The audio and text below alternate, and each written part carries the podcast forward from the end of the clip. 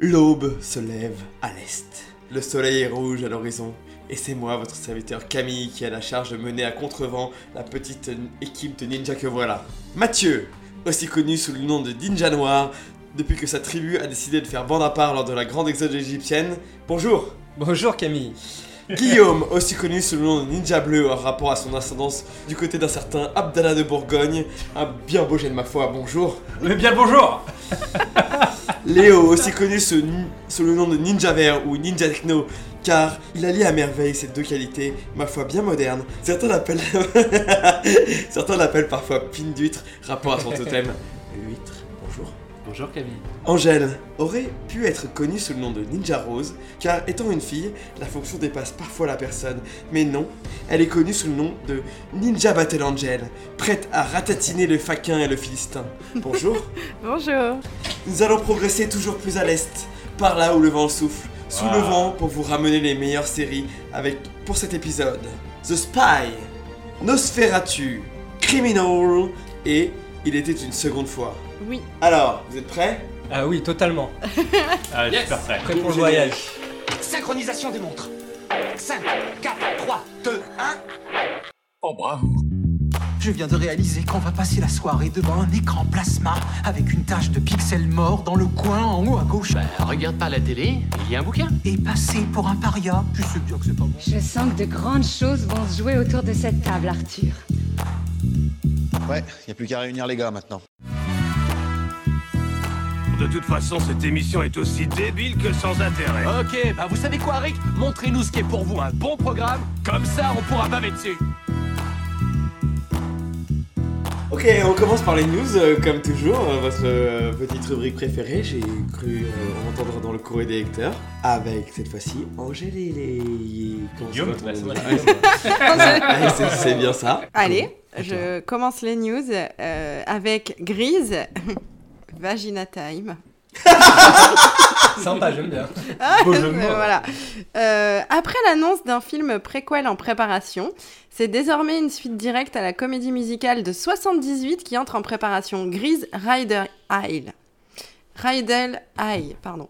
Commandée par la nouvelle plateforme de la chaise- chaîne américaine HBO Max. Nous aurons aussi l'adaptation du livre Tokyo Vice de Jake euh, Trop Adelstein. bien, ça va être une merveille ça. Ouais, ou encore euh, Station Eleven, la prochaine sortie du créateur de Maniac. Je continue avec l'univers Marvel. Dis- Disney is watching you, is upon you too. Is well. it? Yes. Et cheese. Euh, selon Variety, source sûre, Kevin Feige vient d'être nommé au poste de chef des chefs of the boss chez Marvel Studios, ce qui, le place au contrôle totalement absolu de tout ce qui relève de l'univers Marvel en tant que film ou que série. Feige aura sous sa coupe Marvel Television, Marvel Entertainment, ce qui signifie que les séries déjà en cours et jusqu'ici pauvrement rattachées à l'univers Marvel, parce qu'il n'y avait pas forcément de lien entre les séries Marvel et l'univers Marvel qu'on pouvait voir sur grand écran, pourraient être un peu plus intégrées dans le monde fictif au cinéma. Très bien. On continue avec Disney, euh, mais cette fois-ci avec Star Wars. La série Rogue One s'est retrouvée, euh, s'est trouvé pardon, un scénariste, le scénariste britannique Tony Gil- Gilroy, euh, qui va écrire le, pi- le pilote de la série Star Wars, consacré à Cassian Andor, Gabriel Luna, et réaliser quelques épisodes de la première saison.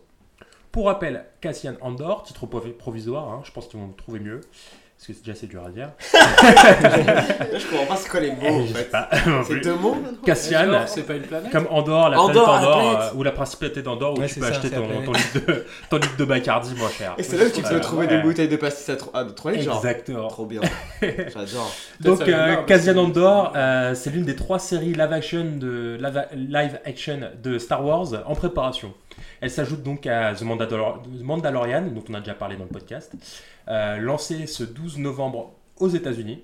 Et la mini-série euh, Obi-Wan Kenobi qui verra Ewan McGregor rempli, euh, rempilé, rempilé pardon, euh, dans le rôle du célèbre euh, chevalier Jedi. Quelle horreur. Ouais, ouais. Il était déjà pathétique. euh, Ah non, moi j'aimais bien Ewan McGregor. Moi aussi j'aime bien Ewan McGregor, mais en tant que Obi-Wan, Obi-Wan. il est ridicule. Ah ouais. Bref, tout ça pour dire que la plateforme Disney Plus et ses contenus exclusifs Marvel, Star Wars, Pixar sera disponible en France au premier trimestre 2020. Donc, alors Notre-Dame, il est venu le temps des vaginas. On sait que c'est pas toi qui as écrit ça. Sans blague. Je crois que ça se dit vaginas. Vaginas, ouais, voilà. Vaginas, c'est beaucoup mieux. ça fait. Attends, qu'est-ce que tu veux dire par le fait que t'aies pas écrit des trucs C'est-à-dire que Mathieu, il a écrit tes news? Absolument pas, ça Non, pas ou du quoi tout. Juste le titre. Ouais. Alors, c'est dans les colonnes de Variety que les producteurs Pathé et Vendôme ont annoncé développer conjointement une mini-série d'envergure internationale qui reviendra sur l'in- l'incendie de Notre-Dame de Paris, de cette année, en avril. Euh, le avant, le pendant et le après. Donc ce sera sur six épisodes. Plus précisément, ce sera une adaptation de l'article du New York Times sur la catastrophe qui avait fait grand bruit, en révélant certains dysfonctionnements sur la gestion de la crise. Ils ont acheté les droits, travaillent sur le projet en étroite collaboration avec le soutien amé- avec le quotidien américain, pardon. Avec Et le New York Times, c'est genre, ok, d'accord. Ouais, et donc ce sera quelque chose dans la veine de Tchernobyl. Très bien. Ah, mais ça, La série cool, ça, hein. HBO. Je suis très curieux de voir ça, C'est vrai que Ouais. Notre-Dame, c'est un peu le Tchernobyl Donc des c'est. HBO qui Oui. fait une coproduction avec Pathé, c'est ça, première. Non, c'est ben- Pathé et Vendôme. Vendôme, c'est quelque chose de français, mais HBO, tu as dit. Bah, ce sera dans la veine de, de, Ça de sera dans Ah, Tchernobyl, dans la voilà. veine de Tchernobyl de, de HBO, ok, d'accord. Ça va être cool, je pense, hein Moi, je suis c'est vraiment fait par curieux de le voir et je sais pas comment ils vont Américains mettre autant de tension dans Notre-Dame que dans Tchernobyl. C'est Ouais, il se pas le passe, même drame. euh, ouais, c'est clair. Elle va s'effondrer, toute l'Europe va sombrer avec elle. Mais t'as pas vu les gens, euh, les gens qui se sont amassés sur le pont au change pour regarder Notre-Dame qui brûlait Ils sont Si, si. tous Ils morts. sont Ouais, tous c'est morts à cause du plomb. Bien vu. Euh, la suite, Maniac Copé, euh, Jean-François Copé rechausse les bottes de shérif. Et il est pas content du tout.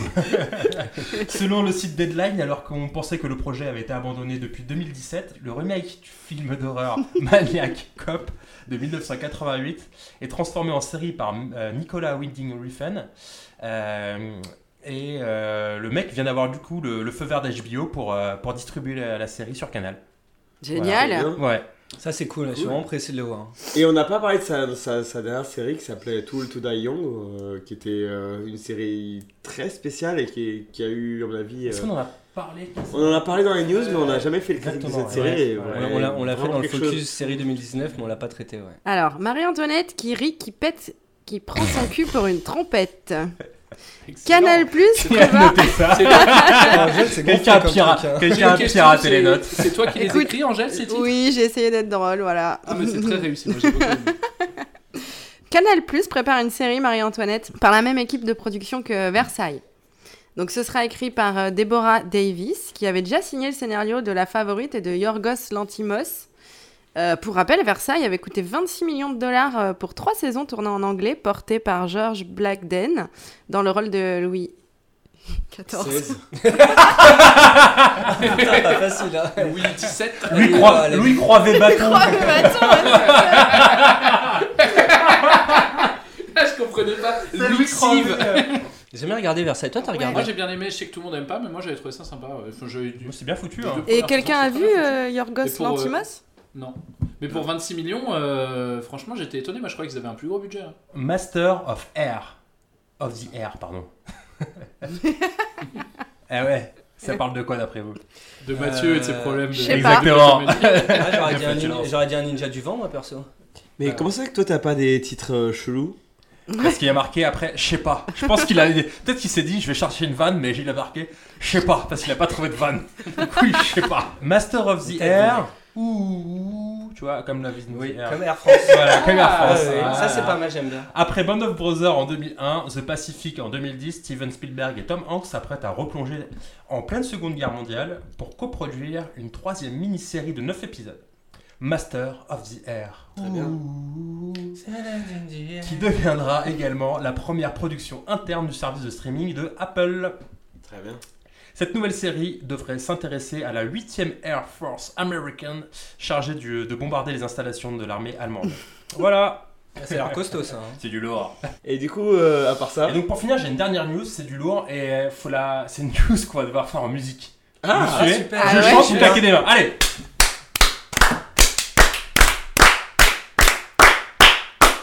Trois, quatre, ah, qu'est-ce qu'on a serré? Au fond de nos canapes quand on mate des séries Quand on mate Mate des, des séries. Ah, qu'est-ce qu'on a serré au fond de nos canapes quand on mate des Des séries séries. avec Caro, Camille, Léo, Guillaume, Angèle et Matt Ouais Ah, trop bien, j'ai adoré. Alors, Qui a invité Baba Pourquoi pourquoi, on en- pourquoi on en est là Parce que sort, s'il vous plaît, sortie prévue fin 2019. La belle aventure, La Belle Aventure, c'est une production France Télévisions pour la télévision française. Oh oui, je sens que ça va Ah bien. oui. La Belle Aventure, ça mettra en scène Patrick Sébastien Ah. dans le rôle de Patrick Sébastien. Ah yes Ah là. Ça, ça a jamais été mieux depuis... La Belle euh, Aventure, c'est quatre épisodes d'une série qui va retracer la tournée 2019 de Patrick Sébastien à travers Oh. les grandes régions de France. Oh mon dieu. De la joie, des chansons et du folklore. Puisque le chanteur et sa troupe rencontreront les Français et les Françaises fiers de partager Oui. leur terroir et leur tradition. Ah, Ah, c'est merde. chaud. on va devoir faire un épisode spécial. Soyons clairs, soyons clairs, c'est que de. Ah non, mais, c'est- ah ouais, Non, ça mais c'est- et, et, énormément charcuterie, je pense. Émission spéciale dans le terroir. Le Oui, dernier En épisode direct depuis Chartres. sera filmé entièrement en direct le 18 décembre. Dernière date de la tournée de Patrick Sébastien qui s'achèvera à Paris. Attends, Ah. c'est Ah, c'est- c'est je une tournée musicale, on est d'accord Sébastien en tant que chanteur, pas en tant que chansonnier. exactement. Pas, pas en tant Et que il va la faire, il va rencontrer des Pas en gens. tant que Comment, euh, comment l'a pris, Jean, comment Jean-Pierre Pernaut Ça s'appelle La Belle Aventure. Putain. C'est du lourd C'est est du- complètement. Ah ouais, C'est carrément du lourd, C'est carrément du lourd. J'aurais pas trouvé un meilleur titre, c'est vraiment une belle aventure. C'est solide. Du coup, d'après vous, c'est un gossip ou un faux sip Ah, Ah bâtard Ah. Non, c'est un gossip. Moi, je vais y croire. J'espère que c'est Moi aussi, je vais y Ah croire. non, un c'est pas vrai. Ah, c'est vrai, c'est vrai. Putain, c'est- du lourd. Je présente, je pose mon CV à- chez, Cana- chez Canal. Je présente ça, ça à France Télévisions, j'en sais rien, mais malheureusement, c'est un, pour vous, c'est un faux sip. Ah, oh il nous a non. piégés. Et C'est clair, il nous a Putain, tu nous fais rêver et En fait, ce ensuite qu'il y a, euh, c'est tu que nous retires. je pense euh, que Patrick Sébastien ne chante plus, maintenant il fait que partouzer. Et... Mais ce serait trop bien, ça, non? Ouais, bah. il a Moi, je vais, aller l'idée chez France Télévisions, mais suis sûr. Tu nous as carrément Ouais, c'est quoi. Mais pourquoi tu peux pas partouzer en chantant? Bah, tu peux pas, parce qu'en fait, si tu partouzes, il n'y a pas de public. Enfin, ou alors il y a un public de, de gens choisis. Je chante soir et matin, je chante dans des vagins. J'ai pas mieux. La, la preuve par Et nous allons maintenant passer à votre rubrique préférée Plomo Plata, la découverte del pilote. Ouais, génial. Plata au plomo. Ok, bienvenue à notre bête de rubrique euh, de la critique de série. Alors, euh, comme vous le savez, euh, tous les mois maintenant, on fait, euh, on regarde le premier épisode de d'une nouvelle série, le pilote, aussi connu sous le nom, et, euh, et on fait la critique avec des, des perspectives de ce que ça pourrait donner, nos ressentis sur le sur la série, etc. Donc maintenant, la série toute fraîche. On va commencer avec notre ami Léo, euh, Yes. Techno Ninja. Avec la série Nosferatu, mais alors s'est, euh, n'écrit pas Nosferatu, il s'écrit NOS4A2. C'est pour ça que personne ne le trouvera jamais parce Ah. que C'est euh, c'est quand tu tapes Nosferatu, genre, hey, c'est- j'ai regardé Nosferatu, c'est trop bien, et tu cherches en fait sur Google pour trouver le streaming euh, adéquat et tu ne trouves pas. Du Ah. coup, je pense que la série va faire genre 6, viewers pour les mecs qu'on achète. Bah, heureusement qu'on l'indique du coup, euh, les ninjas du vent, vous, vous montrez comment on l'écrit. Exactement. Et du coup, alors moi. euh, Ça, c'est c'est d'ailleurs une exclusivité Ninja du Vent. J'attends. c'est une information exclusive. Il n'y a que chez nous que vous trouvez ce genre. Sur la nouvelle plateforme des ninjas du vent, plateforme de streaming. Et, euh, et donc je vous répète, donc NOS 4A 2 et c'est à toi mon Léo. Oui, alors euh, Nosferatu, je dois avouer qu'en fait à la base c'est moi qui ai choisi, non pas la série, mais c'est moi qui ai choisi parmi toutes les séries qu'on pouvait regarder, de regarder celle-là, pas parce que, euh, ouais, euh, vénard. ça c'est parce que je suis un gros chien de la casse et euh, je suis toujours prêt à répondre au moins de messages de Messenger. sûr. Et du coup, euh, en fait, euh, j'avais vu, euh, j'ai vu le film de Murnau, voilà, euh, qui est, non mais bon c'est, c'est très vieux, mais c'est qu'on l'appelle Murnau. Murnau, un chef-d'œuvre. Plus de gorge, plus de gorge. cinéma impressionniste allemand d'entre-deux-guerres. Euh, bon, voilà. Il n'a pas baptisé, Et hein, voilà, il, est, il donc, a- voilà. il est parti en Suisse. En plus d'être un gros chien de la casse, je suis un gros trou du cul, quoi. Donc, euh, mais euh, donc euh, voilà, non, mais en fait, j'adore les trucs de, de vampires en général. hein. Je veux dire, moi, je, je dis Murnau. ouais. Mais euh, genre, vraiment, les trucs de vampires, genre, c'est de la base. J'ai regardé, euh, j'ai regardé quoi? J'ai regardé les. comment Twilight? euh, Les Twilight. Non, non, j'ai pas regardé les Twilight. Ouais, j'ai quand même. euh, ouais, Vampire Diaries? Vampire Diaries, ça par contre. ouais. Moi aussi Ah, je l'ai oh, vu tu avec vois. Oh non, j'ai pas vu. Mais j'aime trop. True Blood. Enfin, j'aime trop True par Blood, True Blood, j'ai vu, j'ai vu euh, quasiment toutes les saisons, je Ah crois. ouais? Ouais. La Non, mais genre, les trucs de vampires, c'est vraiment mon, mon point faible. Et du coup, je me suis dit, trop cool, Nosferatu, c'est un truc sur des vampires. Donc, euh, l'histoire commence, euh, bah, c'est l'histoire d'un vampire. Ah non, en fait, il n'y a pas de vampire. La première scène, c'est euh, c'est un gamin qui joue chez lui. Euh, c'est aux alentours de Noël. Enfin, ou la deuxième scène, euh, c'est aux alentours de Noël. Et, euh, et genre, euh, dehors, il y a une voiture qui s'arrête. C'est une Rolls-Royce, il y a la porte qui s'ouvre. il y a quelqu'un qui lui dit, euh, à l'intérieur, il y a plein de cadeaux et des bonbons. Il y a quelqu'un qui fait, ah, viens à l'arrière de la voiture. Alors du, du coup, il va à l'arrière de la voiture. Ses parents, ils voient qu'il est à l'arrière de la voiture, ils disent, sors de la voiture Et un mec qui arrive, il bute les parents, il nettoie la maison. Ah bah l'histoire Et tu fais, ok, tu vois déjà dans le genre euh, l'histoire de vampire, le truc, euh, tu sais normalement c'est genre des gens un peu genre euh, des maîtres de la manipulation psychologique ou je sais pas quoi, tu vois, ils sont un peu discrets. Là le mec il arrive, il bute tout le monde, il enlève des gamins et genre il repart avec sa bagnole comme ça et puis derrière euh, ça repart avec un avec un vieux euh, sucre d'orge caché pour montrer j'imagine l'enfance brisée. euh. Normalement, quand les vampires sont pédophiles, ils, ils Ouais. ont une, euh, un, comment on appelle ça, un camion de glace. Mais Donc, c'est euh, euh, Bah c'est- là c'est une Rolls Royce. c'est une série belge? Bonnes années. non sinon ça se passerait dans la cave. caca va Est-ce que c'est une série comique ou- Ah non, Caca Non, va euh, Georges alors c'est pas volontairement une série comique en tout cas. D'accord. Voilà. Donc euh, il y a le vieux monsieur qui emmène le gamin avec la voiture. Et là tu te dis, ah bon d'accord, alors c'est une histoire sur un gamin qui se fait enlever et tout, ça va être un peu dark, tout ça. Et puis là, hop, changement de scène. Euh, c'est une, euh, une petite meuf euh, avec des cheveux multicolores, euh, très, euh, très gender fluid friendly, machin, des, des plein de trucs un peu genre des espèces de, de tatouages faits au marqueur. C'est une babos, ouais, un peu babos à l'américaine. euh, ouais, qui est là et qui fait ouais, j'enquête sur la disparition d'un enfant, euh, nanana. Ah Euh, et, euh, et genre voilà, elle est dans son collège américain. Elle a, elle, a, elle a genre 15 ans, mais tu sais, c'est les États-Unis, du coup, euh, bah, pour le journal du collège, tu vois. Ah, ok. Et donc là, tu fais ok, alors en fait, c'est plus un truc peut-être genre Beverly Hills. euh, Véronica Mars. euh, déjà, c'est moins mon délire. Euh, je dis pourquoi pas, tu vois, des vampires, euh, des vampires dans le collège, ok, euh, machin. Eh, mais ça justifie le, le titre euh, écrit comme un pseudo euh, Message. internet, genre. Ah oui, euh, un message Stitch. MSM, SMS. SMS, ouais. Ouais, sauf que genre, en fait, les messages Stitch, euh, SMS, il n'y a plus que mon père qui écrit en langage SMS. C'est vrai. Alors, alors que la série serait plutôt message SM. Ouh. Ouais, bon, deuxième BD. SM100. S. Ah, ouais. Four. SM. Four. Blood Game. Pourquoi four? Du coup, euh, elle est là et truc. Alors, on sent qu'elle est très très ouverte, euh, évidemment, parce que c'est la jeunesse euh, face au vieux monde et tout. nanana, et du coup, euh, du coup, genre, voilà, ces personnages vraiment. Enfin, c'est vraiment très rare de voir des personnages qui sont aussi hauts en couleur à l'écran et qui sont aussi ternes en termes de psychologie et aussi vraiment vides. Je, je veux dire, la, la meuf, tu la vois apparaître à l'écran, tu sais que d'une part, elle va te casser les couilles. Mais d'autre part, enfin, tu sais qu'elle a été écrite, euh, genre, euh, enfin, c'était un peu comme les meufs de Charme là euh, dans le premier épisode, euh, quand on avait regardé le remake là. Je vois tout à fait. C'était Et génial. c'est euh, le même truc quoi. C'est limite si elle a pas son petit badge anti-Trump et tout. Alors ensuite, euh, je suis Ah. pas du tout un fan de Trump, mais euh, genre c'est juste que pourquoi, pourquoi tu te sens obligé de nous mettre tous ces trucs là dans la gueule alors qu'on veut juste regarder un film où il y a des, des bonnes meufs qui se font sucer par des vampires, tu vois? Ah ouais. Et, et juste, si je peux me permettre un truc, c'est que là, on est à peu près à une demi-heure de- du premier épisode Ouais. et que ça ne Euh, colle toujours pas avec le synopsis. Exactement. Mais voilà, merci. Ouais, ouais, ouais. Non mais il y a- a toujours Ouais, pas eu un vampire quoi. J'ai rien compris. J'ai rien compris. Oh, mais attends, je crois, je crois qu'il y avait un bête de cast sur cette série, normalement, ça allait annoncer que. Ah bah moi le cast, euh, je, je sais pas, j'ai pas, j'ai pas trop calculé les gens. J'en ai jamais entendu parler avant, moi, en tout cas. Je crois que c'est l'acteur euh, qui joue le méchant dans Heroes qui, qui joue le, Ah, le fameux vampire. C'est qui le méchant dans Heroes? Ah, mais un acteur, Ouais, euh, bah, le méchant le- dans Heroes. Ah oui, le mec des- de l'horloge? Ouais. Ah, d'accord. C'est le mec qui joue le vampire dans Nosferatu. Il joue pas dans Lost aussi, ce mec-là? Ouais, je pense. Il a fait tous les trucs En tout cas, il s'est bien lost, hein, il s'est bien perdu. hein. Du coup, elle fait ça, elle fait son enquête, et ça se termine, genre, elle, elle dit... Enfin, elle fait un truc du genre, ah, je vais en cours, et là, elle monte, elle rentre dans le bâtiment, et hop, fin de, fin de la séquence. Fin de la séquence euh, collège. Genre, euh, on arrive chez des gens, où euh, il y a une meuf qui, euh, qui est genre, euh, qui fait de la moto parce que ses parents, ils se battent et tout, machin.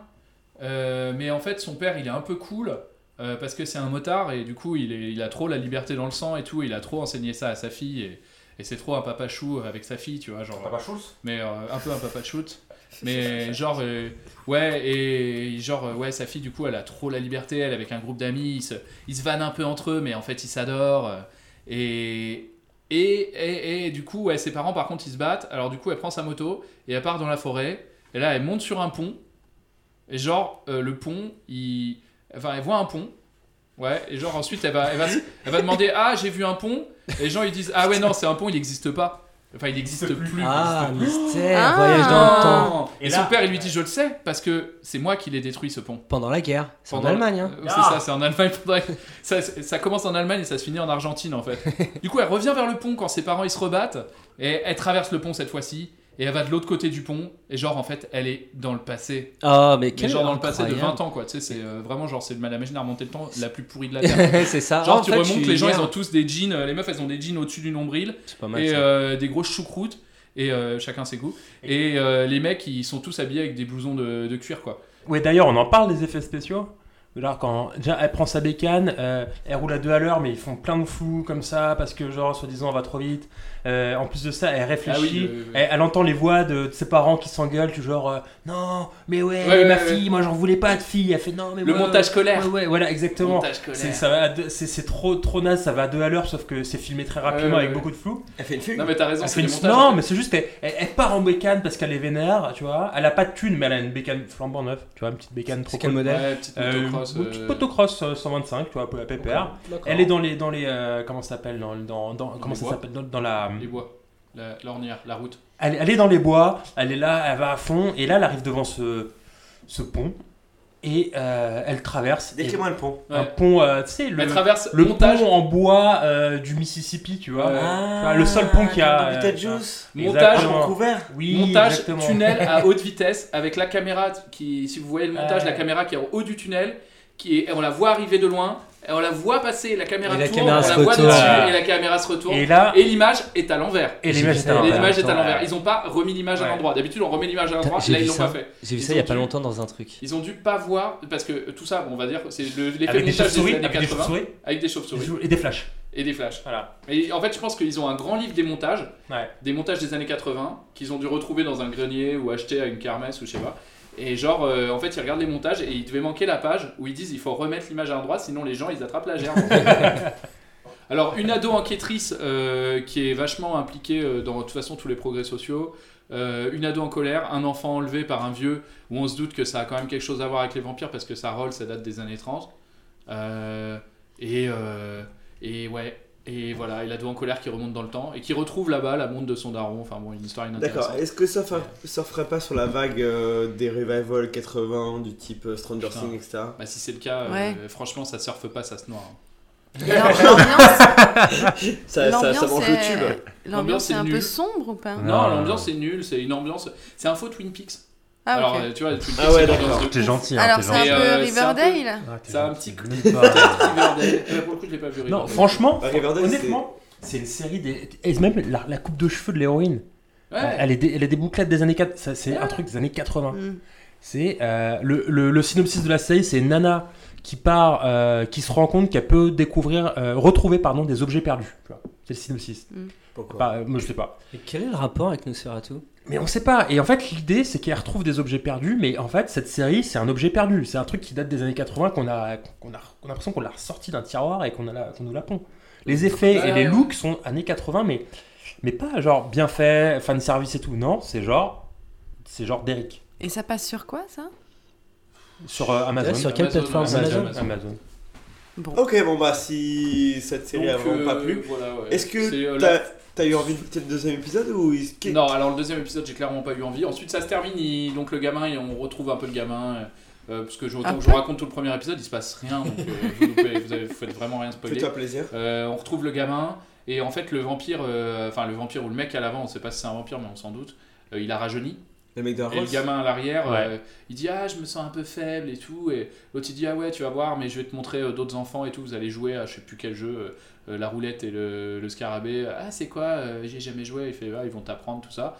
Et, euh, et ensuite, genre, ça se termine sur une espèce de faux euh, cliffhanger slash truc effrayant où il zoome sur la tête du gamin. Et vous avez peut-être vu cette image parce que je crois que c'est la plus. euh, celle qui est la plus diffusée euh, sur euh, de l'épisode quoi où il y a genre le gamin qui a plein de dents euh, plein de dents pointues enfin qui fait un grand sourire il a plein de dents pointues donc genre euh, on comprend qu'il est en train de se faire euh, transformer en Et vampire. du coup, euh, ah ouais d'accord, donc pas bon, suçage- aucun suçage de sang, notre héroïne euh, a pas envie d'être immortelle, ni elle est attirée par... euh, qui- aucun qui- machiavélisme, un aucun suçage de sang, euh, des espèces de trucs. En fait, c'est euh, c'est genre le. Bon, c'est un peu un défaut des, des séries de vampires euh, qui sont portées vers les ados, c'est qu'ils rajoutent tout le temps des sorcières.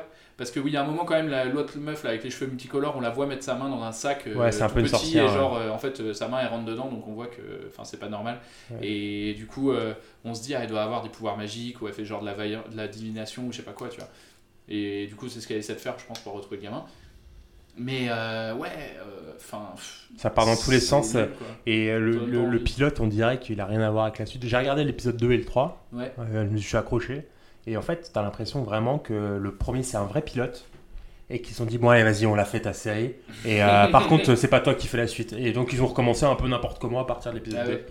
Où là, euh, bah, en fait, ils parlent de Christmas Land, l'endroit où, où, logiquement, le, le méchant, là, Nosferatu, euh, emmène les enfants qu'il a. euh, Pour jouer euh, à Bah ouais, mais je sais pas quoi, là, je sais Ouais. pas quoi. Ok, très bien. Ok, Voilà. très bien. Donc euh, pour moi, c'est euh, sur le plata Plomo, c'est un gros Plomo. Euh, une série par contre que je peux conseiller, c'est Happy euh, avec Christmas Land, avec Ouais. des mecs qui enlèvent des enfants et là c'est vraiment de la balle. Euh, et voilà. Sinon, que c'est une grosse, euh, c'est un gros caillou. hein. C'est un gros gros caillou, gros Plomo, gros caillou. Ouais, euh, ouais. C'est pas une pépite, quoi. Non, c'est pas une pépite. Ah oui, c'est pépite ou caillou maintenant. C'est c'est un caillou de plomb. C'est un caillou, c'est un caillou. de plomb qu'on m'a forcé à avaler, que je me suis forcé à avaler. Ok, merci Léo. Alors, ça va être au tour de notre petit Mathieu à la Oui, galette c'est à en moi. fer. Et oui, c'est moi, la galette en fer. Pot de fer ou pot de terre? Alors, euh, un peu des deux. Ok. À voile à vapeur? Euh, essentiellement à vapeur. Ok, très Bon, bien. On est en 2019 quand même. Ouais, j'avoue. Allez, à toi, Mathieu. Alors, c'est à moi. Ah, attends, pardon, excuse-moi, tu regardais quoi? Eh ben écoute, j'ai regardé Criminal. Criminel. Alors, je sais, j'ai oui dire. Non, en fait, j'ai tout vu. C'est un sacré coquin. J'ai Un petit coquin. Ouais, en fait, j'ai pas tout vu. Mais j'ai vu, j'ai cru comprendre que cette série était sur les quatre continents ou... Sur les. Non, un, un continent le plus important, l'Europe, et un autre continent, euh, la perfide Albion. Ah du côté, Des deux côtés de la Manche, du coup. Et oui, exactement, À des deux côtés de la Channel. Manche, à voile et à vapeur. Léo? Et euh, est-ce que du coup c'est une série sur les vieux si c'est un continent? Oh là là Moi j'ai l'impression que c'est la cinquième série qui s'appelle Criminal au moins. J'ai l'impression qu'il y a plein de séries Je crois qui s'appellent la comme ça. Je sais, je sais pas. Alors, Ma- Mathieu, comme j'ai rien préparé Ils pour ont, ils annoncer ont pas ta mis série, de S. euh, je vais te laisser faire le tout. J'espère que tu nous as fait un truc assez complet. Oui, bah alors ça tombe à pic, j'ai écrit euh, tout un roman. Ouais. Euh, bon courage à Ok. vous Il y et a aux des- auditeurs. Il y a des alinéas Il y a des titres en gras. Très bien. Voilà. C'est imprimé sur quel euh, type de- d'imprimante? Alors c'est plutôt l'imprimante du taf, c'est Alors, plutôt c'est carrément la du format mienne. C'est une- A4. c'est une Ah oui, Xerox? oui, oui, Oui. c'est l'imprimante du taf Jet d'Angèle. d'encre C'est jet d'encre Oui, il faut savoir que mon C'est laser imprimante, depuis quelques semaines, s'appelle Mia, qui est le nom de mon chat. Ah, On Voilà. peut la- on peut l'applaudir. Voilà. bravo. Mais du, du- du- du coup, j'ai un, un truc que qu'on je aime comprends les pas. quand tu regardais Marianne, tu regardais ton chat ou l'imprimante? Non, regardez la bouteille de pinard. Merci. Ouais. Alors accrochez-vous, j'espère que vous avez ouvert plein, ça va durer un petit moment, j'essaie d'aller vite. Alors qu'est-ce que Criminal? La Criminal est une série produite par Netflix et sortie le 20 septembre dernier. Donc elle date un peu, mais pas beaucoup. Elle s'articule autour de 12 épisodes, divisés et situés dans 4 pays distincts. L'Espagne, la Grande-Bretagne, la France et l'Allemagne. Euh, juste pour info rapidement, c'est les Anglais qui ont eu l'idée, c'est les Anglais qui ont contacté euh, des réalisateurs de chaque pays, qui ont donc sous-choronné euh, les blocs d'épisodes, 3 par pays. Ouais. Pardon Mathieu, je sais pas si je te spoil un peu, mais j'ai l'impression de, de ce que j'ai vu que tout est tourné dans les mêmes décors en fait. Que, quel que soit euh, en exactement. France, en Espagne, etc., tout est tourné dans les Exactement. mêmes décors. Exactement, j'y ai tout à fait. Tu, tu introduis bien ma partie, car en effet, quatre pays distincts, mais un seul et même concept, puisque nous avons affaire à un huis clos où se croisent criminels et gardiens de la paix. Vous l'aurez compris, la série filme des séances d'interrogatoire, et rien que des séances d'interrogatoire, ou presque. Enfin bref, c'est beau, c'est l'Europe. Ma première partie s'appellera donc le traité de Maastricht. Tout comme le charbon et l'acier à l'époque bénie du général, ce qui lie la série entre les différents pays, c'est le concept et le lieu. En effet, le lieu de tournage est identique aux quatre nations. Se compose de trois salles. La salle d'interrogatoire où se déroule l'action directe en temps réel, c'est dans cette pièce que la pression est la plus importante. Peur. Dans la version britannique, l'épisode commence après 23 heures de garde à vue. Il ne reste donc plus qu'une heure pour faire avouer à David Tennant qu'il aurait assassiné sa belle-sœur. Sa belle-fille d'ailleurs, je dis n'importe quoi. C'est aussi dans cette salle que l'on retrouve le duo Laurent Lucas et Sarah Giraudot. C'est pour toi Léo. Oui. Vu dans le bureau des légendes, le premier interrogeant la deuxième sur sa présence au Bataclan lors du 13 novembre 2015. 15. Donc Là, Merci. tu viens de nous parler de la série en- la, la version anglaise et la version française. Oui, bah en fait, oui. Alors voilà, euh, je vais vous expliquer rapidement. J'ai regardé un épisode, excuse-moi, j'ai oublié de le dire, j'ai regardé un épisode de chaque pays. Donc pour expliquer la série, Dérogeant la règle. euh, de Voilà, c'est ça. Mais non, parce qu'il a regardé le premier épisode de chaque pays. Ouais, Donc, euh, mais je déroge à la règle d'expliquer, de raconter mon vécu pour faire un melting pot de Très tout bien. ce que j'ai vécu. C'est- Très bien. Donc très maintenant, réussi. nous sommes à, où euh, En Espagne et en Allemagne? Pour le moment, on sommes en train de décrire l'endroit où se place l'action Très bien. pour que vous ayez une petite idée de, de la logique de la série. Ok. Donc on a parlé de la salle d'interrogatoire où vraiment l'action se passe. Euh, D'ailleurs, c'est aussi dans cette salle qu'on retrouve. euh, non, c'est pas ça. Euh, alors, pour information, on a essentiellement affaire à des crimes passionnels. Donc, c'est pas interrogation de gangsters, de trafiquants de drogue. Voilà, c'est plus de la Agatha Christie du The Shield. On passe à la deuxième salle, la salle d'observation. Parce qu'il y a une deuxième salle où il y a d'autres policiers qui regardent l'interrogatoire. De l'autre côté du miroir. Exactement. Cette salle a deux objectifs. Elle permet d'avoir l'avis des agents du maintien de l'ordre. J'ai fait des petites blagues et des synonymes de flics. Et le travail effectué derrière l'interrogatoire. Quand les policiers britanniques se demandent vraiment si David Tennant est coupable, les policiers français, quant à eux, sont à la course aux preuves pour pouvoir inculper Sarah Giraudot. Inculpée de quoi Nous le verrons par la suite. Attends, Laurent Lucas, du coup, il est flic? Laurent Lucas est flic, Sarah Giraudot est euh, la fille, euh, pas interviewée, mais euh, euh, questionnée. Merde, j'ai oublié le mot. Le suspect. Soumise à la question. Audité. Le suspect. Les sorcières, à Le vous. suspect, exactement. avec le malin. Et euh, ce- Écartelé. ce que, ce que j'ai trouvé intéressant, c'est que c'est aussi dans cette salle que ça nous permet de nous sortir du temps direct. Dans l'interrogatoire, on est vraiment dans le temps présent. Alors que là, ça nous permet un peu de découvrir le passé, la relation entre les policiers. Donc on arrive dans une deuxième euh, stèle de, temps. Euh, là, on y voit un peu la vie de tous les jours et le passé qui impacte le présent. En Allemagne, Air Terreur, un flic acariate avec des airs de flic ripou, est hors de lui quand il voit qu'une flic de flic assiste à l'interrogatoire. Alors qu'en Espagne, c'est plus une idylle amoureuse entre la chef et euh, un, un flic. Un Il flic joue, de- il joue dans Dark, le flic de. Mais franchement, ça m'étonne pas, il est tellement terrifiant, Ah, peut le voir que là-dedans. Il joue dans, il joue le, je crois qu'il joue le flic dans Dark. Mhm. Le mec qui enquête sur, euh, les, euh, sur la centrale nucléaire. Les flics de Ah, flics, c'est les, c'est les bœufs carottes. C'est les bœufs carottes, exactement. Ah, je, je ne sais plus le nom du, IGPN. de ce truc-là. Les IGPN? ripoux. IGPN. Les. IGPN. Bah non, c'est justement c'est C'est les ripoux, j'ai entendu parler des bœufs c'est les carottes. Les bœufs carottes, c'est l'expression française. Ouais, Buff Card, c'est l'expression, c'est euh, l'IGPN, euh, euh, c'est- l'inspection générale de la police C'est nationale. l'expression qui vient de Los. Angeles, je crois. Bœuf Hmm carotte, non. Non, bœuf carotte, c'est parce qu'ils font non. cuire comme, euh, comme un bœuf Ah carotte. putain, stylé. Longtemps, ils font mijoter. ouais, mijoter, ouais, c'est ça. Le relationnel et le passif entre les collègues prend aussi naissance dans le hall. C'est la troisième salle. C'est l'endroit le moins professionnel où faut ressortir un peu les colères et les comportements les moins pros, comme les ragots, les embrouilles. En France, par exemple, on a affaire à un flic qui perd les pédales. En Espagne, c'est un amour tendre. Et en Allemagne, très certainement la phase la plus stylée de l'épisode 1. C'est l'endroit libre où on peut voir le pire. En France, comme le meilleur en Allemagne. Ça me fait mal de le dire, mais c'est vrai. Dernier point commun, les, tous les chefs sont des femmes. Voilà, je note ça. C'est vrai, ça j'ai remarqué ça. Mais tout n'est pas rose chez les 28 et bientôt les 27 car des différences persistent. Ma deuxième partie s'appellera donc le Brexit. Le général l'avait dit et maintenant on l'a eu. Un grand coup dans notre cul. L'intérêt d'un concept commun, c'est aussi la différence de traitement observé. Bon, pour comprendre, il faut euh, déjà connaître les enquêtes effectuées dans chacun des pays. En France, jeune et belle, victime de la vie, mais est-elle vraiment au Bataclan? Était-elle d'ailleurs. UK, ce beau et riche docteur a-t-il tué sa belle-fille? Espagne, riche et marginale, entraîneuse de Dalmatien, a-t-il tué son amant d'un soir? Mhm. Enfin, en Allemagne, Herr Kruger, qu'as-tu fait il y a 30 ans en Oui, ex-RDA Vas-tu parler? As-tu tué Herr Wagner? Bref, chacune des nations apporte leurs qualités, leurs défauts, leurs différences. Surtout leur actualité. Et leur exa- bah, surtout en France d'ailleurs, hein, parce que pour le Ouais. reste, On c'est des pas. enquêtes assez classiques. On n'est pas au courant de ce que c'est l'actualité euh, des, des, des choses qui se passent en Angleterre. Ça se trouve, euh, il y a eu euh, des, Ouais, des cas vrai. récents dans le Sun de euh, je sais pas quoi. Ouais, d'un riche euh, docteur qui aurait tué sa belle-fille. Ouais, Mais oui, c'est vrai, tu vois, dans RR Spiegel. Voilà, et en Espagne, il se passe rien. C'est spoil alerte. Ouais, c'est c'est sûr. Fallait se forcer hein, par là. Ouais. Bon. C'est toi qui as décidé de séparer la. L'Allemagne de l'Est et l'Allemagne de l'Ouest Non, mais c'est-à-dire que les, les. Espagnols n'ont pas, ont pas décidé de faire hein, quelque chose sur les- l'indépendantisme, etc. Bah, Ils oui, essaient c'est de vrai, moins c'est coller intéressant, ils l'actualité. auraient pu. D'un autre côté, la France, on a toujours un petit côté comme ça, genre. euh, La le Catalogne fameux, de euh, l'Est, la Ouais. Catalogne de Non. l'Ouest. En Ah, attendant- tu vas falsifier le salchichon. C'est toi qui as mélangé la paella? Mais euh, en tout cas, le, euh, le- l'épisode français, ouais, bah, on fait comme on peut. L'épisode français est, vrai- est C'était vraiment. un espagnol d'Allemagne. L'épisode français est vraiment bien fait.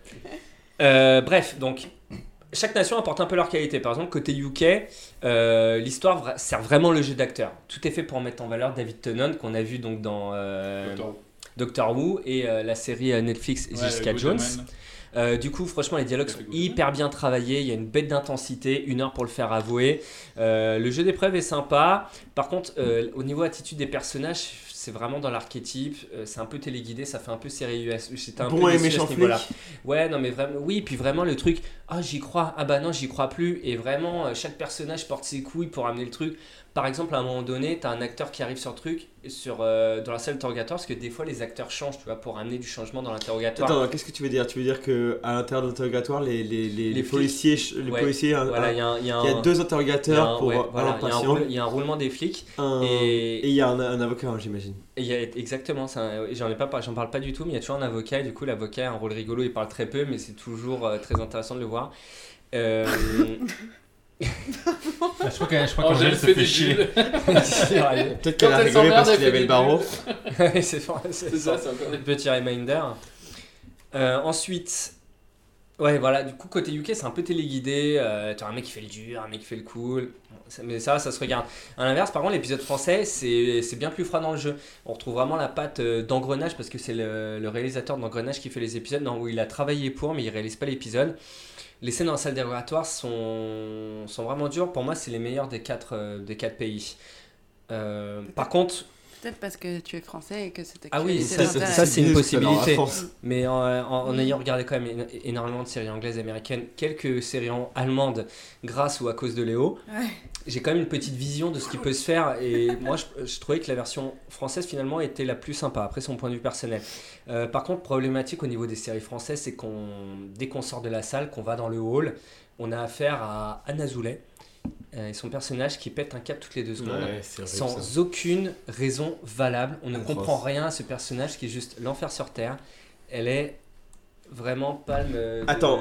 du, du personnage de merde. Quoi. Juste, je voudrais préciser quelque chose pour peut-être les auditeurs qui n'ont pas compris, c'est qu'en fait, l'histoire c'est qu'il y a un inculpé, donc euh, un suspect, euh, son avocat et une team de flics qui l'interrogent. Donc deux personnes dans la salle qui sont Exactement. face à lui et euh, une autre- le reste de la team qui sont dans la salle de la salle d'observation, donc derrière le miroir. Et Voilà, du coup, en ça. fait, entre, ces, entre tous ces flics, qui sont souvent, je crois qu'ils sont 5 la plupart du temps, euh, il existe toute, toute une dynamique de euh, machin est amoureux avec machin, machin est rival de machin, malgré machin aurait dû être chef à la place de machin, etc. etc. Et chez chaque euh, pays a inventé une dynamique différente entre les personnages, et c'est donc à l'extérieur, dans le couloir, que se règlent un petit peu les histoires de cœur entre les flics en gros. C'est ça, exactement.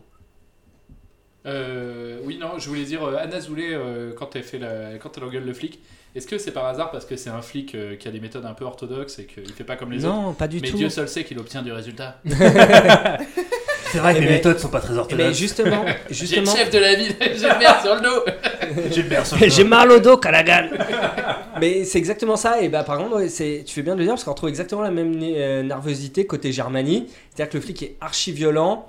Par contre, on comprend ensuite pourquoi. Et on sait pourquoi ces flics allemands est vénère, alors qu'à Nazoulé, on ne comprend jamais pourquoi elle est vénère. Et en effet, tu as tout à fait raison, Camille. Ils utilisent ces trois salles pour créer des timelines différentes et créer un background des policiers et des relations entre eux pour pouvoir permettre, je pense, par la suite, euh, la création d'une saison 2. On pourra plus travailler euh, les personnages. Mais notamment, moi j'ai regardé euh, les épisodes, j'ai regardé plusieurs épisodes donc par nationalité, et du coup en fait c'est ce qui permet de lier les épisodes. Parce que même si les suspects et les affaires euh, changent, euh, les flics restent les mêmes. Du coup, on a la suite de leur euh, histoire d'amour, la suite de leur histoire de rivalité, la suite de leur... Oui, c'est ça exactement. ouais. Donc c'est assez cohérent pour moi, c'est une, ah, c'est genre une très très bonne dynamique. Et en plus, ce qui est assez intéressant, c'est quand tu regardes les quatre séries croisées, la réalisation est différente. La manière de mettre en scène les interrogatoires, la salle de, la salle de, les, les comment dire, les angles de caméra et la manière de, de filmer le suspect, la manière de filmer les flics, etc. sont vraiment différentes parce qu'ils ont d'autres choses à raconter. C'est des personnages différents, etc. etc. Ouais, Et franchement, sur un exercice aussi restreint que ça, je veux dire un huis clos, euh, c'est vraiment très intéressant. Il y a vraiment l'attention, t'as vraiment envie de savoir qui c'est. Euh, du coup, bah, pour finir, les différences côté Espagne, bah, c'est le soleil, la rigolade, c'est le dialogue à tout va. Rien de particulier dans cet épisode. À noter que seuls les Espagnols et les Français jurent. Ça peut être une information intéressante. Les protestants ne jurent pas. Euh, L'enquête est pas passionnante, hormis le moment où la flic fait Les craquer Allemands l'inculpé. Horrible. Ils sont durs, bah, c'est vraiment très froid. Ah, mais c'est vraiment surtout le- le vieux bourgeois, euh, était vraiment Justement, moi, je, insupportable. je trouvais ça cool quoi. Et euh, ouais, côté espagnol, si la, technique pour euh, faire euh, avouer le suspect est assez fun, on voit pas forcément venir, donc c'est à peu près le seul point sympa. Bref, pour conclure, j'ai franchement pris du plaisir à regarder ces épisodes. Pour moi, c'est vraiment une pépite. Le concept étant identique dans chaque lieu de tournage, ça permet vraiment de voir un peu de ressortir chaque touche de certains pays. Par exemple, en Espagne, c'est le seul endroit où il fait beau. Dans toutes les autres, dans tous les autres pays, il fait dégueulasse. Tu vois, c'est qu'est-ce restauré un endroit un peu glauque. Je crois que c'était un huis clos. ouais. Quand est-ce qu'on va à l'extérieur? Dans le hall. Ah, dans le hall. Dans le un- hall, tu vois, tu vois la Ah. lumière extérieure. Mhm. Euh, voilà, du coup, avec le huis clos, c'est c'est la parole qui devient l'action. D'un coup, la parole n'est là ni pour décrire ni pour informer, mais elle devient l'acte. Et euh, c'est ça que je trouve vraiment intéressant dans, dans ces épisodes-là. Du coup, si je dois vraiment vous conseiller cette série, je dirais regardez le français pour le thème du premier épisode, qui est pour moi le meilleur, et le duel de Laurent Lucas et Sarah Giraudot, qui est vraiment, vraiment top. Sarah Giraudot, elle joue hyper bien Ouais, dedans. Elle joue son rôle habituel, mais ça se révèle vraiment dans cet épisode parce que ça prend toute sa valeur.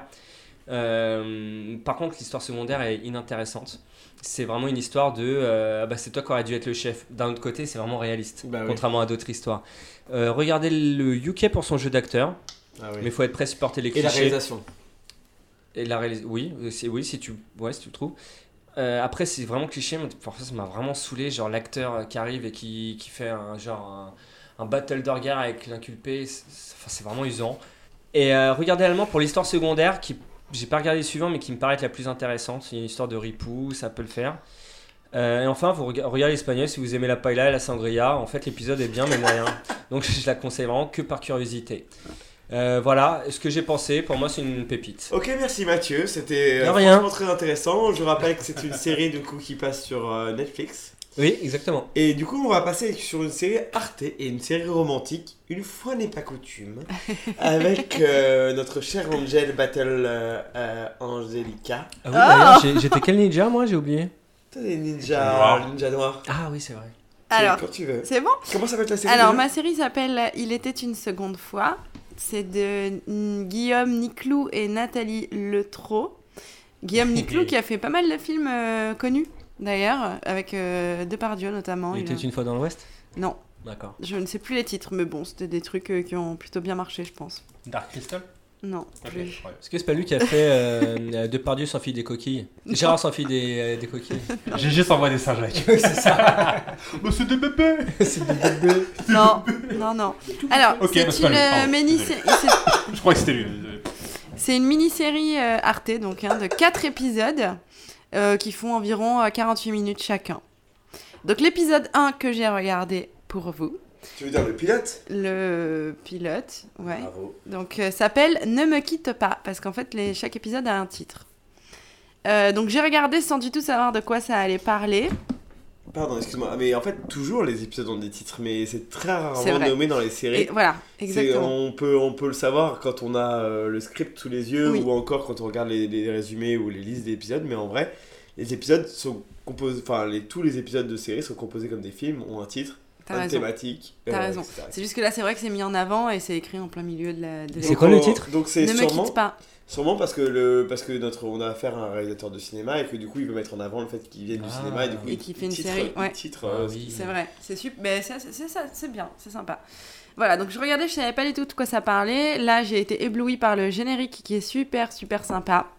Euh, il est fait euh, par- avec des personnes euh, qui ne sont pas forcément dans la série d'ailleurs, qui sont de dos. Euh, la musique le est très musique jolie. Le groupe The de musique Le groupe de musique The Do. Non, non, les Ah. personnes sont de dos. Ah, pardon. Ouais.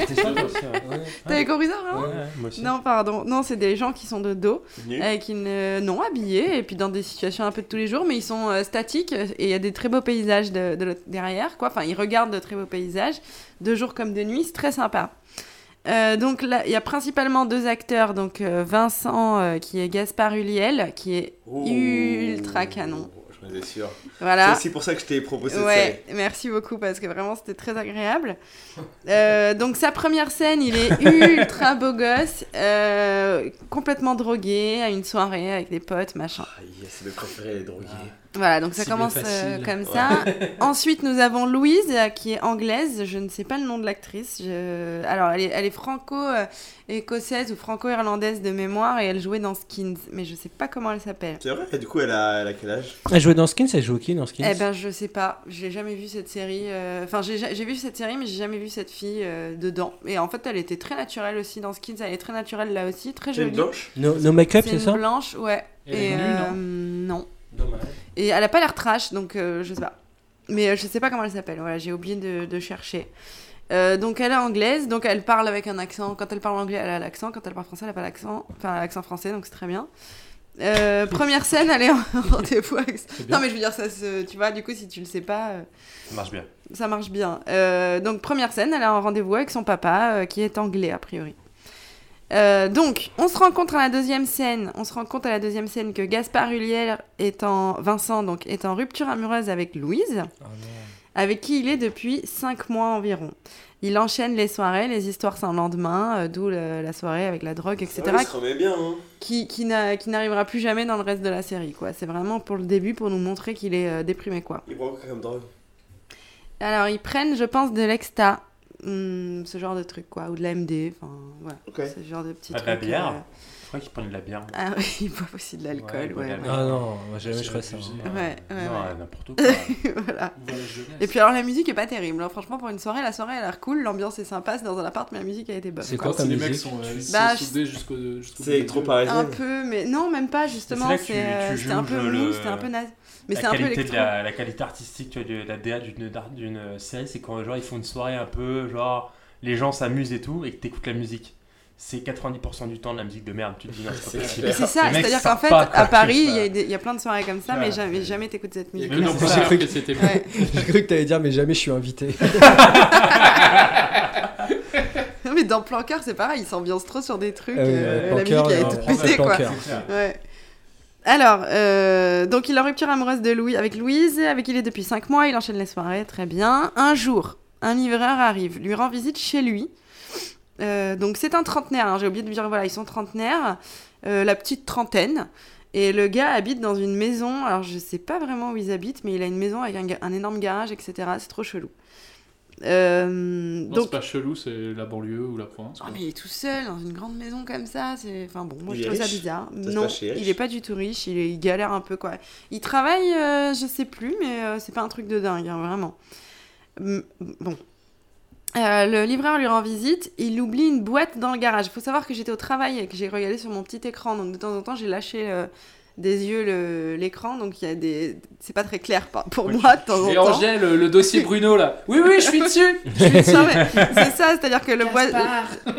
Je suis dessus, Gaspard. il est beau, il est beau, il est beau. De, de ce que j'ai vu, le livreur oublie une boîte dans le garage. Donc je sais pas comment ça s'est passé, mais ça s'est passé. Ok. Donc là, euh, Gaspard Huliel, toujours Vincent, pardon, euh, rentre à l'intérieur de la boîte. Alors c'est pareil, j'ai pas, j'ai dû louper un truc, je sais pas pourquoi il Ah, a c'est une décidé- grosse boîte? Bah c'est pas si gros que ça, mais il a décidé de rentrer à l'intérieur. C'est Ah, bizarre. T'as une boîte Non, c'est une boîte euh, Il se fait juste en une soirée en carton, boîte, quoi. euh. Ah, il enfin, rentre dans en une bois, boîte En bois, ouais, ouais. C'est une boîte en bois qui a l'air d'être grosse, euh, je sais pas. Ah oui, tu bois quand t'es Comme un cercueil ou-. Non, non, c'est tout petit, mais en fait, c'est un truc où si tu rentres à Si c'est une boîte normale, tu ne peux rentrer même pas le buste. C'est comme le sac de Hermione. Voilà. Mais tu sais, il paraît que si la tête passe. tu Genre, passes. euh, c'est une boîte infinie où tu ouais, peux rentrer comme le sac de. Mary Les Poppins. Exactement. Exactement. Voilà, donc euh, voilà, donc du coup, bah, il décide de rentrer dans cette boîte et euh, là, il ressort de la boîte, donc coup, toujours là, dans c'est son euh, garage. Mary Poppers quoi. voilà, Ça revient sur le Harry Potter. il ressort de la boîte toujours dans son garage. Euh, donc tout est exactement pareil que donc euh, bon voilà il est entré dans la boîte il est sorti quoi c'est c'est bon Euh, sauf que là il retourne dans la cuisine et son ex est là dans la cuisine en train de faire à manger ou un Louise. truc comme ça Louise Putain, il suit, il est fort.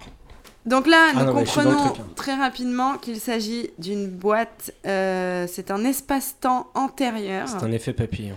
On comprend que dans ce monde-là, sa relation avec Louise n'est pas terminée. Oh, c'est magique. Mais lui, c'est toujours Voilà. la même personne ou il y a, il y a un autre lui qui Non, existe lui, c'est toujours la même personne, mais c'était quelques temps auparavant, je sais plus, je crois 5 ou 6 mois euh, auparavant. Mais ils Ok. sont sortis que 5 mois ensemble. Alors, si du- 5 ou 6 mois, ils sont pas ensemble. Alors, Ah, exact, alors, Mathieu, c'est- bien joué. Bien joué, Ah, c'était il est 4 fort, mois mais- avant. 4 mois avant, tu as raison. Au avant. tout début, il quête tout le temps, du coup, il y a des scènes de baise ou pas Un putain, peu, mais boîte pas trop. La boîte de rêve, quoi. Pas il, y a- trop. il y en a, attends, un, Il y a un- une scène, un peu, mais euh, pas trop, c'est un-. Genre pas assez.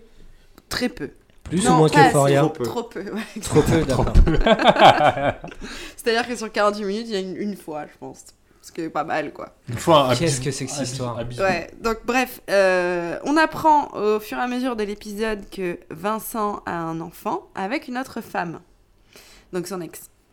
Euh, Vincent, le problème là de l'épisode et donc de la série, c'est aussi qu'il disparaît de plus en plus souvent. Parce que du coup, comme il s'est rendu compte qu'en rentrant dans cette boîte, son ex était encore là, il va essayer de faire en sorte que l'histoire ne s'arrête pas, puisqu'il est très amoureux de cette euh, ex-copine.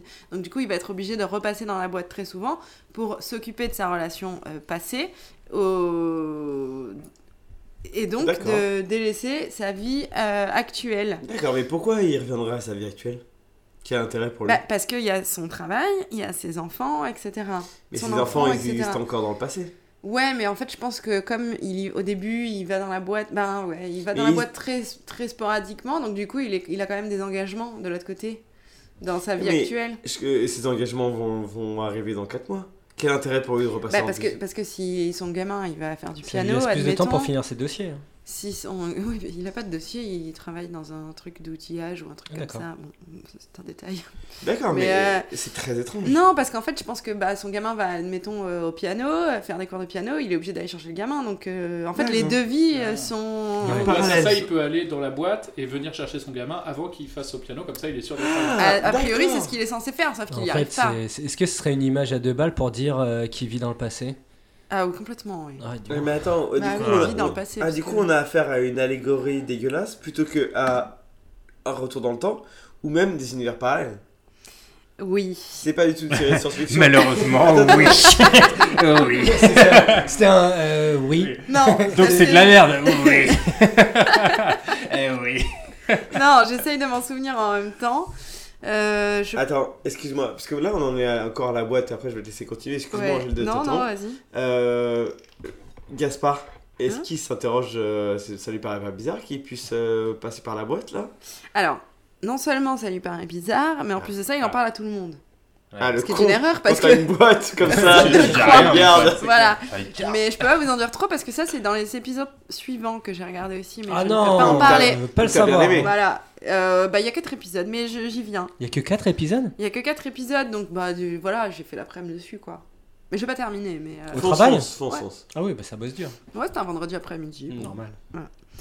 Euh, Voilà, donc il- en fait le problème, voilà, c'est qu'il disparaît de plus en plus souvent et que du coup, euh, il commence à vouloir, il va plus tarder à se faire virer, euh, son gamin, euh, il s'en occupe pas, enfin, et puis en fait avec son ex-copine, ça a pas l'air d'aller si bien que ça, même, enfin, t'as l'impression que c'est inéluctable qu'ils vont se séparer, quoi. Ah, il hein, revit les si, moments. Alors, il en parle souvent parce que du coup, il en a parlé à cette fille, mais c'est pas dans le premier épisode, donc j'en parle pas.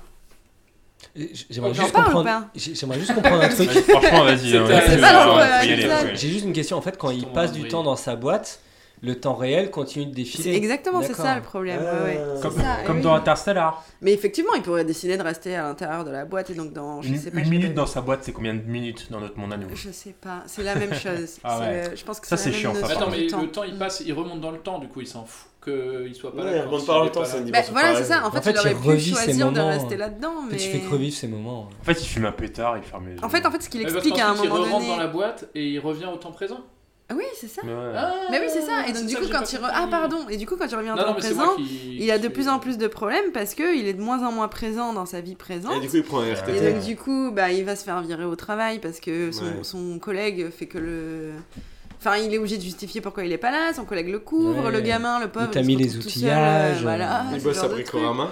C'est un truc comme ça, je crois. Ok. Je m'en rappelle plus, mais Oui. euh, ouais. Il est manager Comment En fait, Il est manager Non, il est simple vendeur, donc il se fait Un- euh, ouais, Un ouais. bel homme comme ça Non. Je sais. Impossible. Et alors, un autre Ouais. truc qui est complètement incohérent, c'est que c'est un gars qui est complètement à l'arrache, euh, qui travaille donc dans l'outillage de je ne sais quoi, mais il est quand même ultra musclé, genre comme s'il allait à la salle de sport tous les jours. Et ça, ça m'a un peu frustré. Ah ouais, mais du coup, il peut J'en pas aller ai à la marre. salle de sport s'il va dans la boîte. euh, Bah, c'est ça, ouais. peut-être qu'il y a une salle de sport dans la boîte. Et puis, Tu sais, il fait une séance de Je suis sûr foot, qu'il est au rayon après, dans la plomberie. Non, mais attends, euh, il les à il du musclé. Comment tu sais qu'il est musclé? Il est parce qu'on le voit torse souvent? nu, ouais. Souvent? Est-ce qu'il faut qu'il se mette à poil pour aller dans la boîte? Trop- peu, Trop peu? Encore une fois, beaucoup trop peu. C'est ça. Est-ce qu'il bricole un peu la boîte en bois du coup Mais alors pas du tout. Il Et a alors, retapé, il a fait une cheminée dedans. Et... Franchement, elle est bien. si vous cosy, voulez la que je vous cosy. spoil, si vous voulez que je vous spoil, on euh, il, a essa- il essaye de faire rentrer un pote à lui dans la boîte. Et, Allez Ah, on y vient Tout doucement et la, et la boîte est fermée pour le pote. Oh. Donc en fait, il y a vraiment que lui qui peut rentrer dans cette boîte. Et, Et en parallèle de ça, le Et livreur. si jamais il rentre dans son pote et qu'ensuite ensemble il rentre dans la boîte. En parallèle, le livreur se rend donc compte qu'il a fait une erreur en laissant la boîte chez ce gars. Donc Vincent, le livreur, euh, fait la, met la pression pour récupérer la boîte. Et genre, le livreur, est-ce que c'est un vieux chinois, genre un pas peu du il est qui vend des mogwai, qui vend des mogwai. Faut Pas pas nourrir la boîte c'est- après minuit. Hein. C'est un Surtout homme pas d'eau dans la euh, boîte. passionné par son travail de livreur, euh, voilà, Qui nous fait un speech pendant tout le Et début de du quelle premier entreprise épisode. le livreur du coup Alors je ne sais pas, peut-être Bricorama, euh, DHL ou un truc Ah comme non, ça, je ne sais pas. Passionné par son métier Alors, livreur. remarque s'il a Ouais. livré au mauvais endroit, en fait, a un un En fait, c'est le début du premier épisode, il nous explique qu'il est passionné par son travail parce qu'il il squatte un peu chez Vincent euh, quand il. C'est pour ça qu'il oublie la boîte d'ailleurs. C'est parce qu'il parle, il Ah. raconte un peu sa vie, machin, donc il oublie la boîte.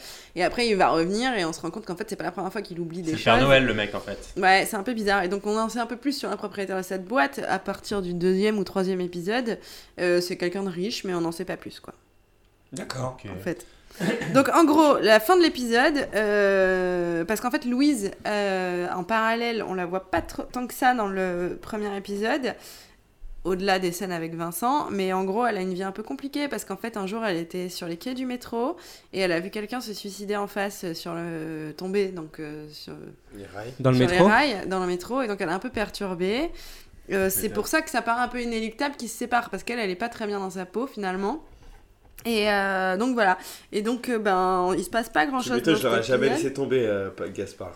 Moi, franchement, Bah, il a un, un beau corps de musclé. En plus, il sait réparer tous les trucs. Puis il a une boîte. Non, mais Ouais. un mec Il qui a peut te réparer une boîte en bois comme ça, tu peux pas le laisser tomber. Hum, hum. Le mec, plus. fait de la, il Non, prend la non, boîte, non. il peut te la transformer genre en pouf si tu veux, tu vois. Voilà. En étagère, en Il truc, suffit de mettre genre faire, un quoi. coussin par-dessus, bim bim, deux agrafes, il te manque un truc, tu dis, ouais, en, quelle année machin chouette, il fait attends, il Ouais. rentre dans la boîte, il revient, il fait 84 mon pote. Il revient, il revient un an et plus il l'a tard. vu, et il l'a vu. Ça se trouve, c'est lui qui a buté Kennedy, mon pote. Tu sais pas. Et là où cette série est bien faite, c'est que ça ne fait pas du tout euh, science-fiction, etc. C'est vraiment plutôt. C'est vraiment plutôt tourné, c'est très sentiment quoi. C'est Ouais, la non, boîte mais- est une allégorie. Et clairement. Oui, justement, parce qu'on a, on a énormément digressé, mais je voudrais savoir si la promesse de la romance ou euh, du, de la série romantique, etc., avec des passions, du déchirement, des séparations, peut-être des réconciliations, on va savoir. Est-ce que ça tient la route? Alors, ça tient la route, euh, mais on ne s'attache pas trop aux personnages. Pourquoi? Pourquoi? Je sais pas. C'est, il y a pas trop de sympathie pour eux quoi. Ils sont un peu tristes. euh, Lui, il est carrément triste d'ailleurs. Mais bon, en même temps, euh, mais même dans sa, quand il est en relation avec elle, enfin, c'est c'est triste quoi. Peut-être que c'est une vie Il normale, c'est des gens un peu normaux. non, ils s'amusent pas. Non, euh, non, non, ils sont pas fun, ils s'amusent pas. D'accord. Ça a l'air Enfin, d'être des gens assez normaux quoi. Ils font ont pas de podcast en entre eux, ils- non, non. ça rigole pas tant que ça. Même dans leur vie de couple, ça rigole pas trop, ça discute Mais attends, beaucoup. tu veux dire que euh, quand il revient, euh, On peut dans discuter et le, rigoler. quand il revient dans le passé, Oui. Euh, discute retrouve sa femme, il est pas genre hyper content et du coup il lui fait la teuf et il, il, il s'arrange pour pas qu'ils se séparent. Pas fun. pas Non, genre fun. le mec il, il, Non. il Ah, le mec, il genre- fait, ah je comprends pas ce qui marche pas, il revient, c'est 4 mois plus tard. Euh, T'as fait les courses? Non. Toujours Euh, pas va Je te le dis il y a 4 mois Ah ouais, mais attends, attends, que je comprends pas, très, très quand, quand, il, quand il va dans la boîte et Ouais. que genre il revoit sa meuf, qu'il l'a séparé, le mec il est en dépression parce que sa meuf il s'est séparé, etc. Il retourne là-bas. Le mec, il, quand il va dans la boîte, est-ce que par exemple il se dit Merde, c'est l'heure d'aller au boulot Et genre il va au boulot. euh, C'est exactement ça. Quelle drôle d'idée C'est exactement Ouais, ça. c'est. Mais c'est ça, en fait, le gars C'est subit, en fait, je pense. Là, il... En fait, c'est- pendant tout le premier Ce épisode, il en a lu. Non, mais il en a lu de qu'est-ce qui se passe avec- un peu avec cette boîte, comment ça se fait qu'elle elle est là, elle est pas là. Donc, tu Ah, vois qu'il réfléchit une boîte à beaucoup. remonter dans le temps? Euh, Mm. Je remonte, euh, je vais, je sais pas, je vais dans le Faire des trucs stylés, jeu au quoi. bingo, Je vais, voir, moi. euh, je vais serrer la main. Je prends l'almanach Je lui direct. dis, Non, c'est non, toi mais qui as inventé attends. l'école Pas du tout, il peut remonter que 4 mois en avance, il peut pas aller voir Charlemagne. Ah, c'était bien tenté ça. Moi, j'aime. C'est toi qui as fait ça Merci Léo. Ok Bah je vais mettre sur Wikipédia. euh, Comment ça c'est non sourcé Mais j'ai rencontré Charlemagne les mecs Ne lui prêtez pas des pouvoirs la n'a pas, il peut aller que à, 4 mois. Euh, dans 4 le mois en arrière, mais pourquoi En 4 avant, mois. Ils expliquent 4 mois Est-ce que ça fait la métaphore à quelque chose Qu'il Non, revit la ça, relation. Je avec que sa ouais, copine et en fait il se rend compte qu'à chaque fois bah, cette relation refoire c'est comme euh, le film la Spotlight Mind Non, alors quoi. non, la, la relation ne Eternal refoire Sunshine pas à chaque fois. La En fait, film ce qu'il explique à un moment donné à, à- à Oh la yeah. nana, à Louise, c'est que il vit les mêmes scènes, mais c'est pas fait de la même manière. Enfin, nous, de toute façon, on les a pas vues ces scènes il y a 4 mois, donc du coup, on peut pas se rendre compte si c'est les mêmes ou pas. Non, non, c'est juste Si, qu'on n'a pas la. mytho, Nous, en tant que téléspectateur, on n'a pas cette Twist, vision-là. twist cas. de fin, il twist de fin, il dans est. Alors, twist de fin il est en de HP, l'épisode, il est en comme tu dis. HP, voilà. Fin de l'épisode n'existe pas 1, Louise- c'est son hamster Fin de l'épisode 1, Louise se fait écraser. Ah bon Ah, oui, c'est eh son- oui, c'est son eh hamster, oui. c'est son hamster. Il a marché dessus, mec. c'est ça d'accord Elle se Ah, fait écraser par le métro. Elle se fait écraser, euh, non pas une voiture. Si t'avais euh, Par un cette tank. boîte. Alors souvent, toi, écrasé euh, par une voiture, alors que c'est très rare. En fait, il se fait souvent taper. Renversé. Oui, Renversé, voilà, souvent, euh, renversé. effectivement, elle s'est pas fait écraser. Oui, elle s'est c'est fait ou taper. percuté C'est vrai que pour se faire écraser par une voiture, Rouler faut être dessus, un- rouler faut dessus, être, euh, parce qu'elle se fait rouler dessus. Pas sûr, pas sûr. Souvent, Alors, tu te un fais escargot. percuter, Un nain, peut-être. t'envoles à Je freine, pense que donc tu elle te écraser roule pas un dessus. escargot avec une voiture. Mais bon, euh, spoiler alerte, euh, elle revient dans l'épisode 2, donc Ah, euh, c'est- elle il n'est s'est pas passé Ah, est-ce qu'avant, c'était pas du tout Ah, spoiler on a, on a changé d'avis Non, mais parce que j'ai le droit de raconter l'épisode 1, donc voilà. Ça fait penser à Undone un peu, moi, ce truc, euh, tu vois, qu'on on a parlé. Ouais, il y a un accident de voiture également Ouais, voilà. Donc il n'a s'est pas passé grand chose. J'ai hâte de voir la suite parce que l'ambiance a été cool. Euh, voilà. On verra au fur et à mesure, mais c'est vrai qu'on s'attache pas tant que ça au Non, personnage. mais comment ça, on verra au fur et à mesure Je- Moi, justement, je voulais te poser la question, Angèle. Toi, t'as regardé la suite. Bah oui, mais je voulais pas le dire. euh, quand Non, mais tu t'es pas obligé de dire ce qui va se passer dans la suite. En tout Mm. cas, toi, ça te donnait envie de voir la suite. Pourquoi? Ah bah alors parce que, euh, bah parce qu'en fait euh, à la fin de l'épisode il s'est pas passé grand chose quoi. Ils avaient pas assez baisé? Oui, peut-être. Non, non, c'est, euh, on a envie un peu de savoir si ça va s'arranger entre eux, peut-être. D'accord. Et encore que. euh, pff, non, je sais pas. Mais du coup, on a affaire à une comédie romantique ou plutôt à un drame euh, français? Aucun des deux. Ok. Euh, c'est un drame deux. romantique, peut-être. C'est ouais. une com Je, rom je, euh, je- je Une crois que le réalisateur, c'est euh, le mec qui a adapté tous les bouquins de Welbeck. Comme c'est Alors, oui, je Ah, pense. c'est ouais. vrai Je crois, oui. Ok, merci Angèle. rien. Euh, nous allons donc passer à Guillaume. Ouais. C'est c'est bien, c'est C'est Guillaume ton nom. c'est Guillaume. Ouais. ouais. Euh, Prénom, prénom. Et, et du coup, euh, Guillaume, Oui. tu as été mandé pour regarder The Spy, une Ouais, série d'espionnage, comme son nom l'indique. Exactement. Euh, quel network? Quel network? C'est sur OCS. Eh, C'est une série euh, HBO produite par Legend Production, qui est une euh, maison de production française. Mais c'est un véritable melting pot tout ça, parce que Absolument. une série en Et ça traite de l'israélien. Alors donc moi j'ai regardé The Spy, comme tu euh, nous l'as indiqué, et qui est une série euh, historique qui retrace euh, en 6 ou 7 épisodes, je sais plus, je ne sais pas, euh, l'histoire d'Eli Cohen. Donc Eli Cohen est connu pour son... alors ça va être un petit peu, un petit peu raconté, parce que c'est une série historique, je peux pas faire autrement pour commencer. Très bien, Mais donc, Eli Cohen est connu pour son travail d'espionnage entre 1961 et 1963 en Syrie, où il a développé des relations étroites avec la hiérarchie politique et militaire syrienne, jusqu'à devenir conseiller principal du ministre de la Défense. Les renseignements qu'il a recueillis avant son arrestation, son exécution, euh, donc qui était une pendaison sur la place publique, euh, ont été un facteur important dans le succès d'Israël pendant la guerre des six jours contre la Syrie. Voilà. Voilà pour le synopsis. Donc on a affaire à un personnage réel, genre tiré... Un personnage réel, exactement. Vous allez me dire, alors Guillaume, ouais, une série qui raconte un truc qu'on connaît avec une fin qu'on connaît, Ouais, euh, où est l'intérêt Ah, c'est Bah, bah oui, Guillaume, merci. euh, où est C'est l'intérêt exactement la raison pour laquelle j'ai pas regardé parce que je connais la donc, fin. donc, Guillaume, où est l'intérêt Hein Léo Bah oui, la guerre des 6 jours, on sait tous ce que c'est, ça a duré 6 jours. euh, c'est- Voilà, euh, il s'est fait Les tuer. mecs, ils, voilà. ont leur- ils ont laissé leur savate carrément, t'as vu. Mais ouais. Ouais. Et on sait pas qui pour. Oh Pas mal. pas mal, pas C'est mal. un don. hein. Comment l'épisode euh, débute? Alors ça commence, il pleut, il fait nuit, et là t'as un type en imperméable avec un chapeau à l'ancienne, on est en 1960, il se retrouve avec une, euh, une lettre à l'arrière d'une voiture au Bourget, l'aéroport à Paris, Oh. et il s'échange des lettres très très secrètes. Déjà c'est euh, tu vois, c'est au Bourget, etc. Est-ce qu'il fume? Et il ouais ouais, c'est c'est un peu l'idée, tu vois, genre il est là, euh, il se parle pas, il se regarde, euh, faut que le Premier ministre le sache. Tu fais waouh waouh waouh, c'est en France, il y a un vrai truc, tu vois. Mmh, Le général. Boum. Ensuite, ça continue. Je pense que c'est en parallèle. Je vous avoue que j'ai pas compris le début. Euh, T'es dans un pays au Moyen-Orient. Euh, il c'est pareil. Il y a des mecs qui débarquent chez un type. Ils sont là, ouais. euh, ils le réveillent dans la nuit. Ouais, c'est toi, machin. Ouais, c'est moi, machin. Faut que tu viennes. Hop, on l'escorte, tac, tac, tac. Là, t'as un mec euh, un peu, euh, tu vois, un peu, euh, un peu impressionnant qui dit ouais, faut que t'écrives la lettre et tout, ok, machin, signe cette lettre. Il faut, d'accord et tout. Il signe la lettre. Tu sais pas trop ce qui s'est passé, mais tu sais qu'il y a un truc grave qui s'est passé. Il y a une histoire de lettre. Tu sens que c'est un bon dans le présent, dans le passé. On sait pas trop. Bon, enfin personnellement, moi, j'ai pas compris. Ensuite, l'histoire commence tout simplement en te présentant le personnage, donc Eli Cohen. On est à Tel Aviv.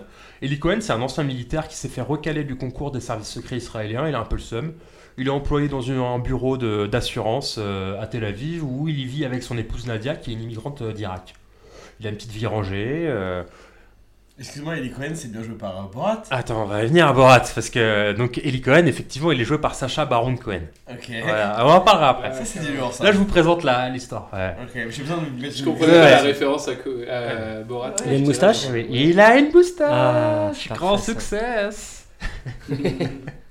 Donc il est avec Nadia, une petite immigrante euh, d'Irak, super mignonne, tout ça, une petite vie rangée, etc. Mais tu sens quand même que c'est pas la vie dont il rêvait, quoi. Mais bon, ça va, euh, vit d'amour, euh, un peu d'eau fraîche parce que tu sens que c'est pas à Byzance, c'est pas la grande marade non plus, mais bon, ça va, tu vois, voilà, c'est un petit, un petit employé d'administration. En parallèle, tu sens que les tensions montent entre la Syrie et Israël. Euh, Il y a des bombardements qui ont lieu, des civils qui sont tués dans des kibbutz, etc. C'est le début de la, c'est le début de la guerre des six jours. Le problème pour l'État israélien, c'est que euh, euh, le Golan, d'où sont tirés les, euh, les missiles en Syrie, c'est genre une place forte, une place fortifiée, connue comme étant impénétrable, et du coup, les services secrets israéliens n'ont absolument aucun moyen de savoir ce qui se trame en Syrie et, comment ils pourraient contrer ces missiles, ou du moins éviter et contrecarrer les plans syriens. Du coup, ils se disent, bon, bah, le seul moyen, c'est de trouver un agent secret qui pourrait s'infiltrer en Syrie, tu vois, genre pouvoir y aller et puis commencer à, pirater un peu tout ça et saboter euh, les installations syriennes. Donc c'est une grosse mission. Il y a un grand pompe de service qui dit ouais il nous faut un type tout de suite parce que sinon euh, voilà enfin en Israël les mecs vont commencer à gueuler on se fait bombarder il y a des civils qui sont tués c'est pas possible. Il dit ok il me faut deux ans pour former un, pour former un, comment un agent infiltré en Syrie. Il fait non deux ans c'est pas possible. Un an un an c'est pas possible. Six mois six mois impossible. Il faut ok bah tu me le fais en trois mois alors. Trois mois je peux pas il fait la vérité tu vas le faire en trois mois c'est maintenant. Ok. Ah ouais, sur la ça, c'est- TVA Ah, ça, c'est le sentier, quoi. c'est le sentier. Non je l'ai fait un peu façon sentier mais c'est pas comme ça que ça se passe. Bref en gros il lui dit en trois mois tu me formes un agent qui va s'infiltrer en Syrie et qui doit absolument euh, un, un, euh, Rentrer dans le Golan. rentrer dans le Golan. Exactement rentrer dans le Golan. Donc du coup jackpot euh, le dossier de candidature d'Eli il est rouvert bah oui, parce qu'en fait, Eli, on lui propose un poste comme agent secret pour aller s'infiltrer en Syrie, car son père est syrien. Il a vécu dans un état arabe qui est l'Égypte, donc il connaît un peu le milieu. Hmm. Donc tu veux dire Il que était activiste en Eli, Eli ici rien, mais Eli est élu. Et Eli Cohen. Voilà, exactement.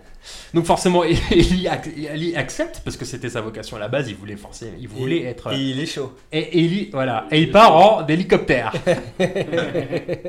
Eh ben c'est pas très Mossad tout ça. pas mal, pas mal. Donc Eli accepte, il quitte son taf, et il cache tout ça bien évidemment à sa femme, parce qu'il est agent secret maintenant. Donc là on est toujours sur l'épisode 1, parce que j'ai regardé 2-3 épisodes, mais on va rester sur l'épisode 1. Ensuite, euh, un truc que j'ai kiffé, c'est qu'il commence son entraînement. Là, c'est vraiment à l'ancienne, tu vois.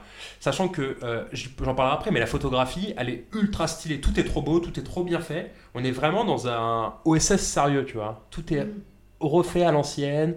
Les costumes, les mecs sont bien sapés. C'est Israël, euh, Damas, et on verra aussi euh, Buenos Aires des années 60, tu vois. Genre, c'est c'est stylé, tu vois. Ah, C'est- OSS, c'est comique? Non, c'est l'aspect OSS, c'est-à-dire euh, espion à l'ancienne, tu vois. C'est pas comique, mais c'est stylé. Tu. Buenos Aires pour des nazis? Non, il n'y a pas de nazis encore, enfin, euh, c'est pas, les- pas, le, pas le but. D'accord. pour les Syriens en tout cas. Ok. Parce qu'il y a une forte immigration syrienne et arabe. À Buenos arabe en général. En, en Ah, Argentine, exactement. Ah. Du coup, dans l'épisode 1, euh, donc il se fait recruter et là, on commence à avoir son entraînement de son entraînement de de- de- d'espion à Tel Aviv euh, pour préparer sa, couverture. Et on est vraiment à l'ancienne, c'est-à-dire que euh, entraînement, euh, tu fais des tours de stade, tu, fais des pompes. Ensuite, on t'entraîne à faire des filatures, à te, à, te, glisser dans les rues, pas te faire reconnaître, etc. C'est un épisode de Tintin, tu vois. C'est Tintin, quand il se fait euh, suivre Ah. par des, euh, par des méchants de Rastapopoulos sur un marché, euh, tu vois. Genre, tu regardes dans les, Genre, dans euh, les rétroviseurs. Exactement, tout, tu euh. regardes dans les vitrines. Les trous dans les journaux. Voilà, les trous dans les journaux, les lunettes de soleil, les chapeaux, sachant qu'il fait 40 degrés, tu vois, t'as un gros chapeau. Ah, C'est vraiment des trucs gravés comme ça et c'est vraiment bien fait, c'est cool quoi. Donc tu, tu kiffes ce côté où il n'y a, il y a pas de technologie, euh, il te parle de missiles euh, révolutionnaires, de microfilms et tout ça, tu vois, t'as l'impression que c'est le bout du monde et c'est le cas là à cette époque. C'est c'est vraiment basé sur l'homme, tu vois, le, le mec, ses compétences de- d'espion vraiment l'ancienne. C'est-à-dire, je me cache. euh, je me cache dans un carton euh, pour pas me faire prendre quoi. C'est pas euh, j'ai une combinaison à la James Bond, tu vois, un- un- invisible et, et de la data quoi. Non, ça n'existe pas quoi. Et du coup, euh, son entraînement, bah, au cours de son entraînement, on se rend compte que le mec est, est plutôt, est plutôt bon. Il réussit tous les tests, etc. Du coup, il a envie. Il a l'air d'avoir envie. il a envie, il a surtout très très envie. Et euh, les mecs, même s'ils l'ont, ils l'ont vraiment mis à l'épreuve, euh, on voit que bon, ok, c'est parti, il se fait embaucher. Et donc du coup, euh, ils lui disent, eh bien, euh, ta couverture, ce sera un riche marchand syrien. euh, dont la famille a fait fortune en Argentine, et tu, tu- tu ne t'appelles plus Eli Cohen, mais tu t'appelles euh, Kamel Amin Tarbat. Très bien. Voilà. Tarbat. Euh, ouais, un peu. Et du coup, à partir de ce moment-là, en fait, la série change. C'est-à-dire, au début, euh, là, c'est le premier épisode. Donc là, on va parler du second parce qu'on est en obligé, sinon, on va, en fait, c'est c'est chiant. C'est qu'au début, euh, tu vois un mec voilà, qui a une petite vie, bon, euh, il se fait recaler, machin, il se fait chier, et on lui propose un job, il a sa couverture, il fait des entraînements à la con, il est bon. Ok, mais en fait, ça n'a pas trop trop d'intérêt. que les supérieurs veulent pas de lui aussi. Ouais, c'est super- ça. Il y a les supérieurs qui disent bon, mais lui non, on l'a recalé, machin. Mais tu vois, ils ont trois mois pour faire un Syrien entre guillemets, pour créer un Syrien, et lui, il est un peu, tu vois, ils disent bon, allez, on va le prendre, tu vois. Bon, tu te dis ouais, ok, bah, son histoire, ouais, c'est une histoire vraie, elle est pas ouf, quoi. Mais bon, ça commence comme ça. En même temps, on va pas faire un truc romanesque parce qu'on veut faire un truc réel. Ok, fine, tu vois, on continue. Donc du coup, euh, là, on l'envoie en Argentine, et c'est là que vraiment que ça commence. Pas pour l'action, parce que Ok, il y a un peu de suspense parce qu'il va arriver en Argentine et tout de suite il va commencer à côtoyer la, la, comment, la, la, la haute euh, syrienne là-bas. Le- là, voilà, le, le- le L'intelligentsia. diplomate, le, général, euh, j'ai oublié son nom, mais le général euh, Amin euh, Al-Hafez. Qu'est-ce qu'il fout en Syrie il est en Syrie parce qu'en fait il y a beaucoup d'immigration syrienne en, en, Am- en Amérique du Sud. D'accord. Et ils, défendent, ils, ils font du business, etc. Bon, il, y a, y y y beaucoup d'intérêts là-bas qui sont défendus par les Syriens. Et du coup, euh, sa couverture est parfaite si lui, euh, s'il s'a- s'avance comme un, un, un richissime syrien qui a fait euh, affaire en, Ar- en Argentine.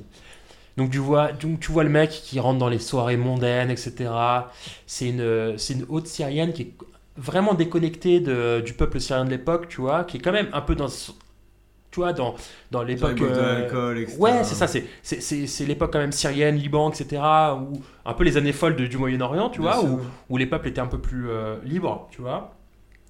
Et euh, on retrouve tout ça, tu vois, ça c'est super cool. Et donc tu vois toute cette haute qui est euh, en Argentine, qui est clairement dans, dans, dans, cette même, dans cette même démarche. Donc le mec, il kiffe avec eux, il s'insère dans la, dans la diaspora syrienne, etc. Et là, il commence à avoir tout ce qu'il faut et tous les papiers pour pouvoir aller, euh, aller en Syrie et pouvoir justement pénétrer les hautes instances de la Syrie. Parce qu'il se fait d'emblée tout de suite passer euh, pour un, un- vraiment un Syrien euh, de, de haut vol. Quoi, et, avec, et potentiellement très influenceur et très riche, tu vois. Ok. Et là, James Syrien est content de pouvoir euh, se, s'acoquiner avec un mec riche parce qu'il lui dit clairement Ouais, euh, moi, quoi que tu fasses, je te suivrai et j'ai de l'argent, etc.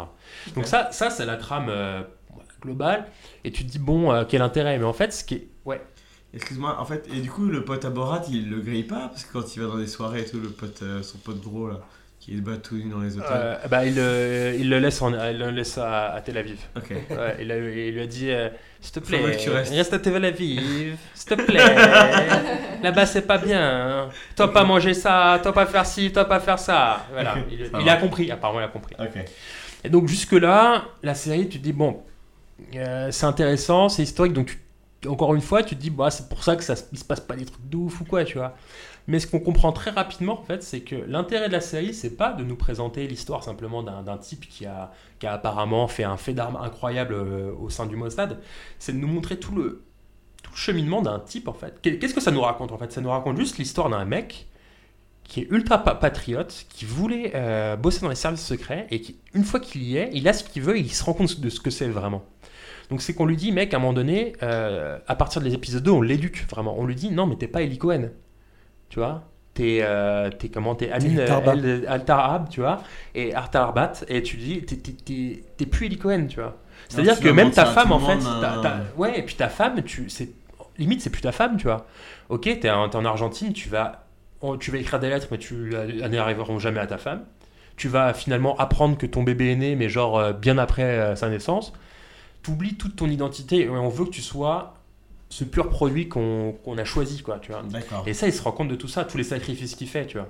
Mais en plus, parce pas, enfin, ce que j'ai cru comprendre de ton descriptif, il a l'air d'être une euh, la seule chance du- de Israël euh, contre. Clairement, euh, clairement, c'est la seule chance. Donc, Contre le Golan. Ils le font en fait, et tu te rends compte que à ce mec-là, ils utilisent sa passion et son patriotisme euh, totalement. euh, Enfin, c'est c'est- il est totalement voué à Israël, le mec. C'est-à-dire que euh, le, en fait, c'est vraiment la fin justifie les moyens. C'est on va éliminer ta vie passée et tout ce que tu es pour que tu sois le le pur agent double, quoi, tu vois. Mm. Et, euh, et on s'en fout du reste. C'est-à-dire qu'à un moment donné, euh, il prend des initiatives, euh, il, il fait des choses un peu à sa manière parce qu'il est débutant et il se fait rappeler à l'ordre direct.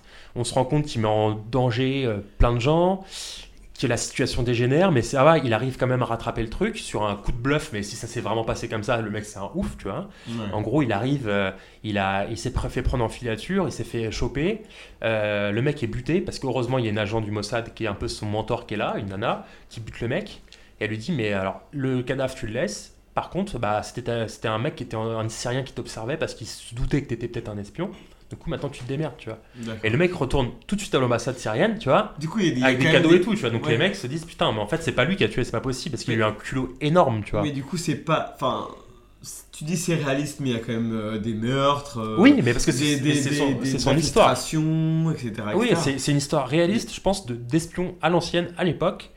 Donc c'est-à-dire qu'il n'y a rien de, de- de fantastique, il n'y a pas de... de... Il n'y a pas de course-poursuite en voiture, tu veux dire Ouais, mais non, ça. voilà, il n'y a pas de course-poursuite. C'est, Ouais, c'est pas James c'est- Bond. Voilà, c'est, c'est-à-dire, c'est, c'est quand même des gens qui ont peur d'un peu de, de mourir quand même, tu vois. Genre, euh, genre le Syrien qui le prend en filature, et il se dit, bon, ok, ouais, je vais regarder, machin, mais c'est pas les mecs qui arrivent comme ça, comme des oufs, parce sûr. que c'est un mec qui est tout seul, qui se dit, bon, bah, effectivement, si c'est un espion du Mossad, euh, ils sont deux, trois, je sais pas, peut-être que je vais arriver, ils vont me buter, tu vois. Mmh, Tu sens que c'est des gens, enfin, c'est risque, c'est des gens Et, qui n'ont euh, pas ouais. envie de se faire buter, quoi, Mais tu vois. mine de rien, il, il est pas là pour blaguer, quoi. Et il est pas là pour blaguer, exactement. C'est intéressant d'avoir ce Et il, vue. et il a peur de mourir. Ah, normal. Et il a pas de chance. Et si jamais il est Ah. attrapé, il faut qu'il fasse croire qu'il sait rien. Qui sait rien. oh, oh, pas mal. Ah, c'est Pas mal. Donc du coup, euh, arrivé à ce- au deuxième épisode, je me suis dit ok cette série vaut la peine parce que il y a pas de l'action, t'es pas dans le James Bond, il y a pas une action de fou et tout. Par contre, euh, tu vois, je pense que les, les épisodes qui vont suivre, tu vas sentir le, le, héros en fait qui, qui se brûle les ailes parce que dans le synopsis on dit que avant de se, euh, avant de se faire tuer, en gros, en gros il s'est brûlé, il s'est- brûlé les ailes, il est mort. Je pense qu'en gros, le type euh, devient euh, vraiment son rôle, tu vois, il vient vraiment le, le Syrien qu'on lui demande d'être. Et vu qu'il arrive à un point tel dans son histoire qu'il devient le, le, comment, le, le conseiller du ministre de la Défense syrienne, je pense qu'en fait, sa vie en tant que faux Syrien est tellement stylée, tu vois, qu'il en fait des tonnes. Et c'est en, en kiffant sa vie de, de, en fait, de, de Sa faux Syrien, ouais. tu vois, sa couverture, qu'il en, fait, qu'il en donne autant à son pays parce que... euh, il se rend compte que sa vie, euh, enfin parce que parce qu'il kiffe, euh, il kiffe ce qu'il est, tu vois, il kiffe son, il kiffe son- sa légende, quoi, il kiffe sa doublure. Ouais, donc en gros, la série est centrée sur le personnage principal. Exactement. Et, c'est état d'âme par rapport à sa nouvelle vie de. Voilà. de- plutôt qu'un jeu poétique. En fait, ce que je me dis en t'entendant, c'est qu'on a affaire à une série centrée sur un personnage qui devient. C'est un peu genre euh, les premiers pas d'un, d'un, d'un, d'un espion. Ah oui, Et c'est un bleu, hein, et il est c'est- mauvais, Et hein. c'est pas, euh, pas de la géopoétique avec euh, Non. 15 agents euh, Un peu. Euh, Un peu parce que je pense qu'il y en a un petit peu après, parce que j'ai pas vu la suite, mais parce qu'au début on voit quand même un Français avec une lettre au Bourget. D'accord. Il y a un peu de jeu. Je pense quand même ils, ils, Mais on ils voit font pas- en on voit pas le de Pentagone, voilà, de- on voit Non. pas- Pe- Potentiellement qui prépare dès le premier épisode Voilà. ce, qui, ce qui va le. Il valide, voilà, il valide 2-3 quoi. points d'histoire, exactement. Ouais, ouais, et- Mais, mais voilà, encore une fois, je pense que la série va s'orienter vers la psychologie du personnage et, euh, et c'est mon, mon- le pari que je fais, c'est en gros, on va voir à quel point il kiffe sa couverture et c'est pour ça qu'il arrive aussi haut et il se brûle les ailes. Pourquoi? Parce qu'en fait, à un moment donné, je pense que c'est même Israël qui, ça se trouve, et se dit bon, euh, c'est bon, il a fait ce qu'il fallait, et on a peut-être peur qu'il vrille, qu'il aille de l'autre côté, quoi, tu vois. Parce qu'en fait, il vit sa vie de l'autre côté. Il devient bon au bout de combien de temps euh, Au bout d'un épisode? Bah en fait, au bout de la fin de l'épisode 2, enfin, la fin de l'épisode 2, il- je dirais pas, pas qu'il devient bon, il comprend en fait ce qui l'attend. Euh, dans l'épisode 2, sa mission commence et il prend des initiatives seul. Il y a des, il y a des petites erreurs de, pas de jeunesse, mais tu vois, il, il fait des choses qu'en fait il ne devrait pas faire. Et on lui rappelle qu'il n'est pas Eli Cohen, qu'il fait pas des choses qu'on lui demande pas, qu'il doit suivre les ordres, etc. Même s'il a une intuition ou quoi, c'est pas ce qu'on lui demande. À un moment donné, il revient avec des photos, il fait Ah, regardez ce que j'ai eu, c'est super, on a des plans de missiles. C'est super important. Les mecs lui disent on t'a jamais demandé ça. C'est-à-dire que t'as pris des risques, t'as été chercher ces plans, alors qu'on te l'a pas demandé, on t'avait juste d'aller faire ça, tu vois. Donc il est un peu borderline quand même. Il est Il essaie de faire trop bien. exactement, il Ouais. fait du zèle. Et je voudrais ça. rebondir là-dessus. euh, et notre ami euh, Sacha Baron Cohen. Alors voilà, ce que j'ai aimé Est-ce qu'il essaie de faire trop bien ou est-ce Bah, qu'il essaie- justement, ce qui est, ce qui- et la deuxième chose qui m'a fait, euh, qui m'a donné l'envie de continuer cette série, euh, c'est euh, bah, c'est justement Sacha Baron Cohen, parce que ce qui est incroyable, c'est quand tu le vois arriver déjà dès dès la première scène, tu vois Borat, tu vois Ali G, tu vois Borat, tu vois Bruno, Bruno. tu, tu te dis mais et là tu le vois il est comme ça avec sa femme salut, elle dit ah nanana et tout, je fais bien, euh, il a un petit sourire en coin tout le temps. Alors le seul truc qu'on peut reprocher c'est qu'il a, a l'impression qu'il a toujours un petit sourire en coin, mais je pense que c'est simplement son expression de visage. Sauf qu'il l'a tout le temps, même dans ses anciens films. Ce qui fait que euh, il a un petit, petit ternier, mais un tout petit ternier, tu vois. Et du coup, tu as l'impression qu'à tout moment, il va, il va dire Ah, c'est bon, je rigole, c'est une comédie, c'est de la merde. Enfin, tu vois, tu vois. Il va, il va craquer, quoi. Mais non, c'est son air et euh, c'est assez, c'est assez drôle. Mais en fait, le mec joue trop, trop bien. Il est vraiment, il est vraiment convaincant et il a, il a vraiment la classe, quoi. Genre en termes de. Parce que tout est bien fait, tu vois.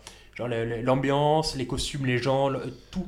Et du coup, il est genre trop bien tout le temps sapé, à l'ancienne, années 60 et tout, smoking quand il est dans les soirées, petite moustache. Et ça fait un vrai un James Bond, mais genre bien vrai, bien fait et à la sauce syrienne, quoi, tu vois. et Mhm. Années 60, tu vois. le mec est. C'est un peu un, un lieu commun, mais il est swag, tu vois. Genre, il est cool, quoi. Ok. Et tu penses pas qu'ils l'ont cassé justement pour que ça fasse une mise en abîme avec le personnage, comme quoi c'était une fraude, etc., que c'est pas la bonne personne qu'ils auraient dû prendre pour, Alors- pour le job, etc., etc. Alors, il a été pris parce que déjà, il est, c'est un mec de la famille éloignée du, du réalisateur, D'accord. qui s'appelle Gideon, je sais plus quoi. C'est celui qui a fait une série israélienne qui a inspiré Homeland. Ah, ouais, très, super très- connu cette ouais. série. D'accord, donc Voilà. en fait, donc on a affaire à une production française, une série tournée en anglais avec, avec un réalisateur israélien sur Exactement. une histoire israélienne. Ouais, voilà, c'est ça. Et du coup, euh, le mec, euh, donc il a été pris parce que déjà il a, colonnes, ça. hein. Ouais.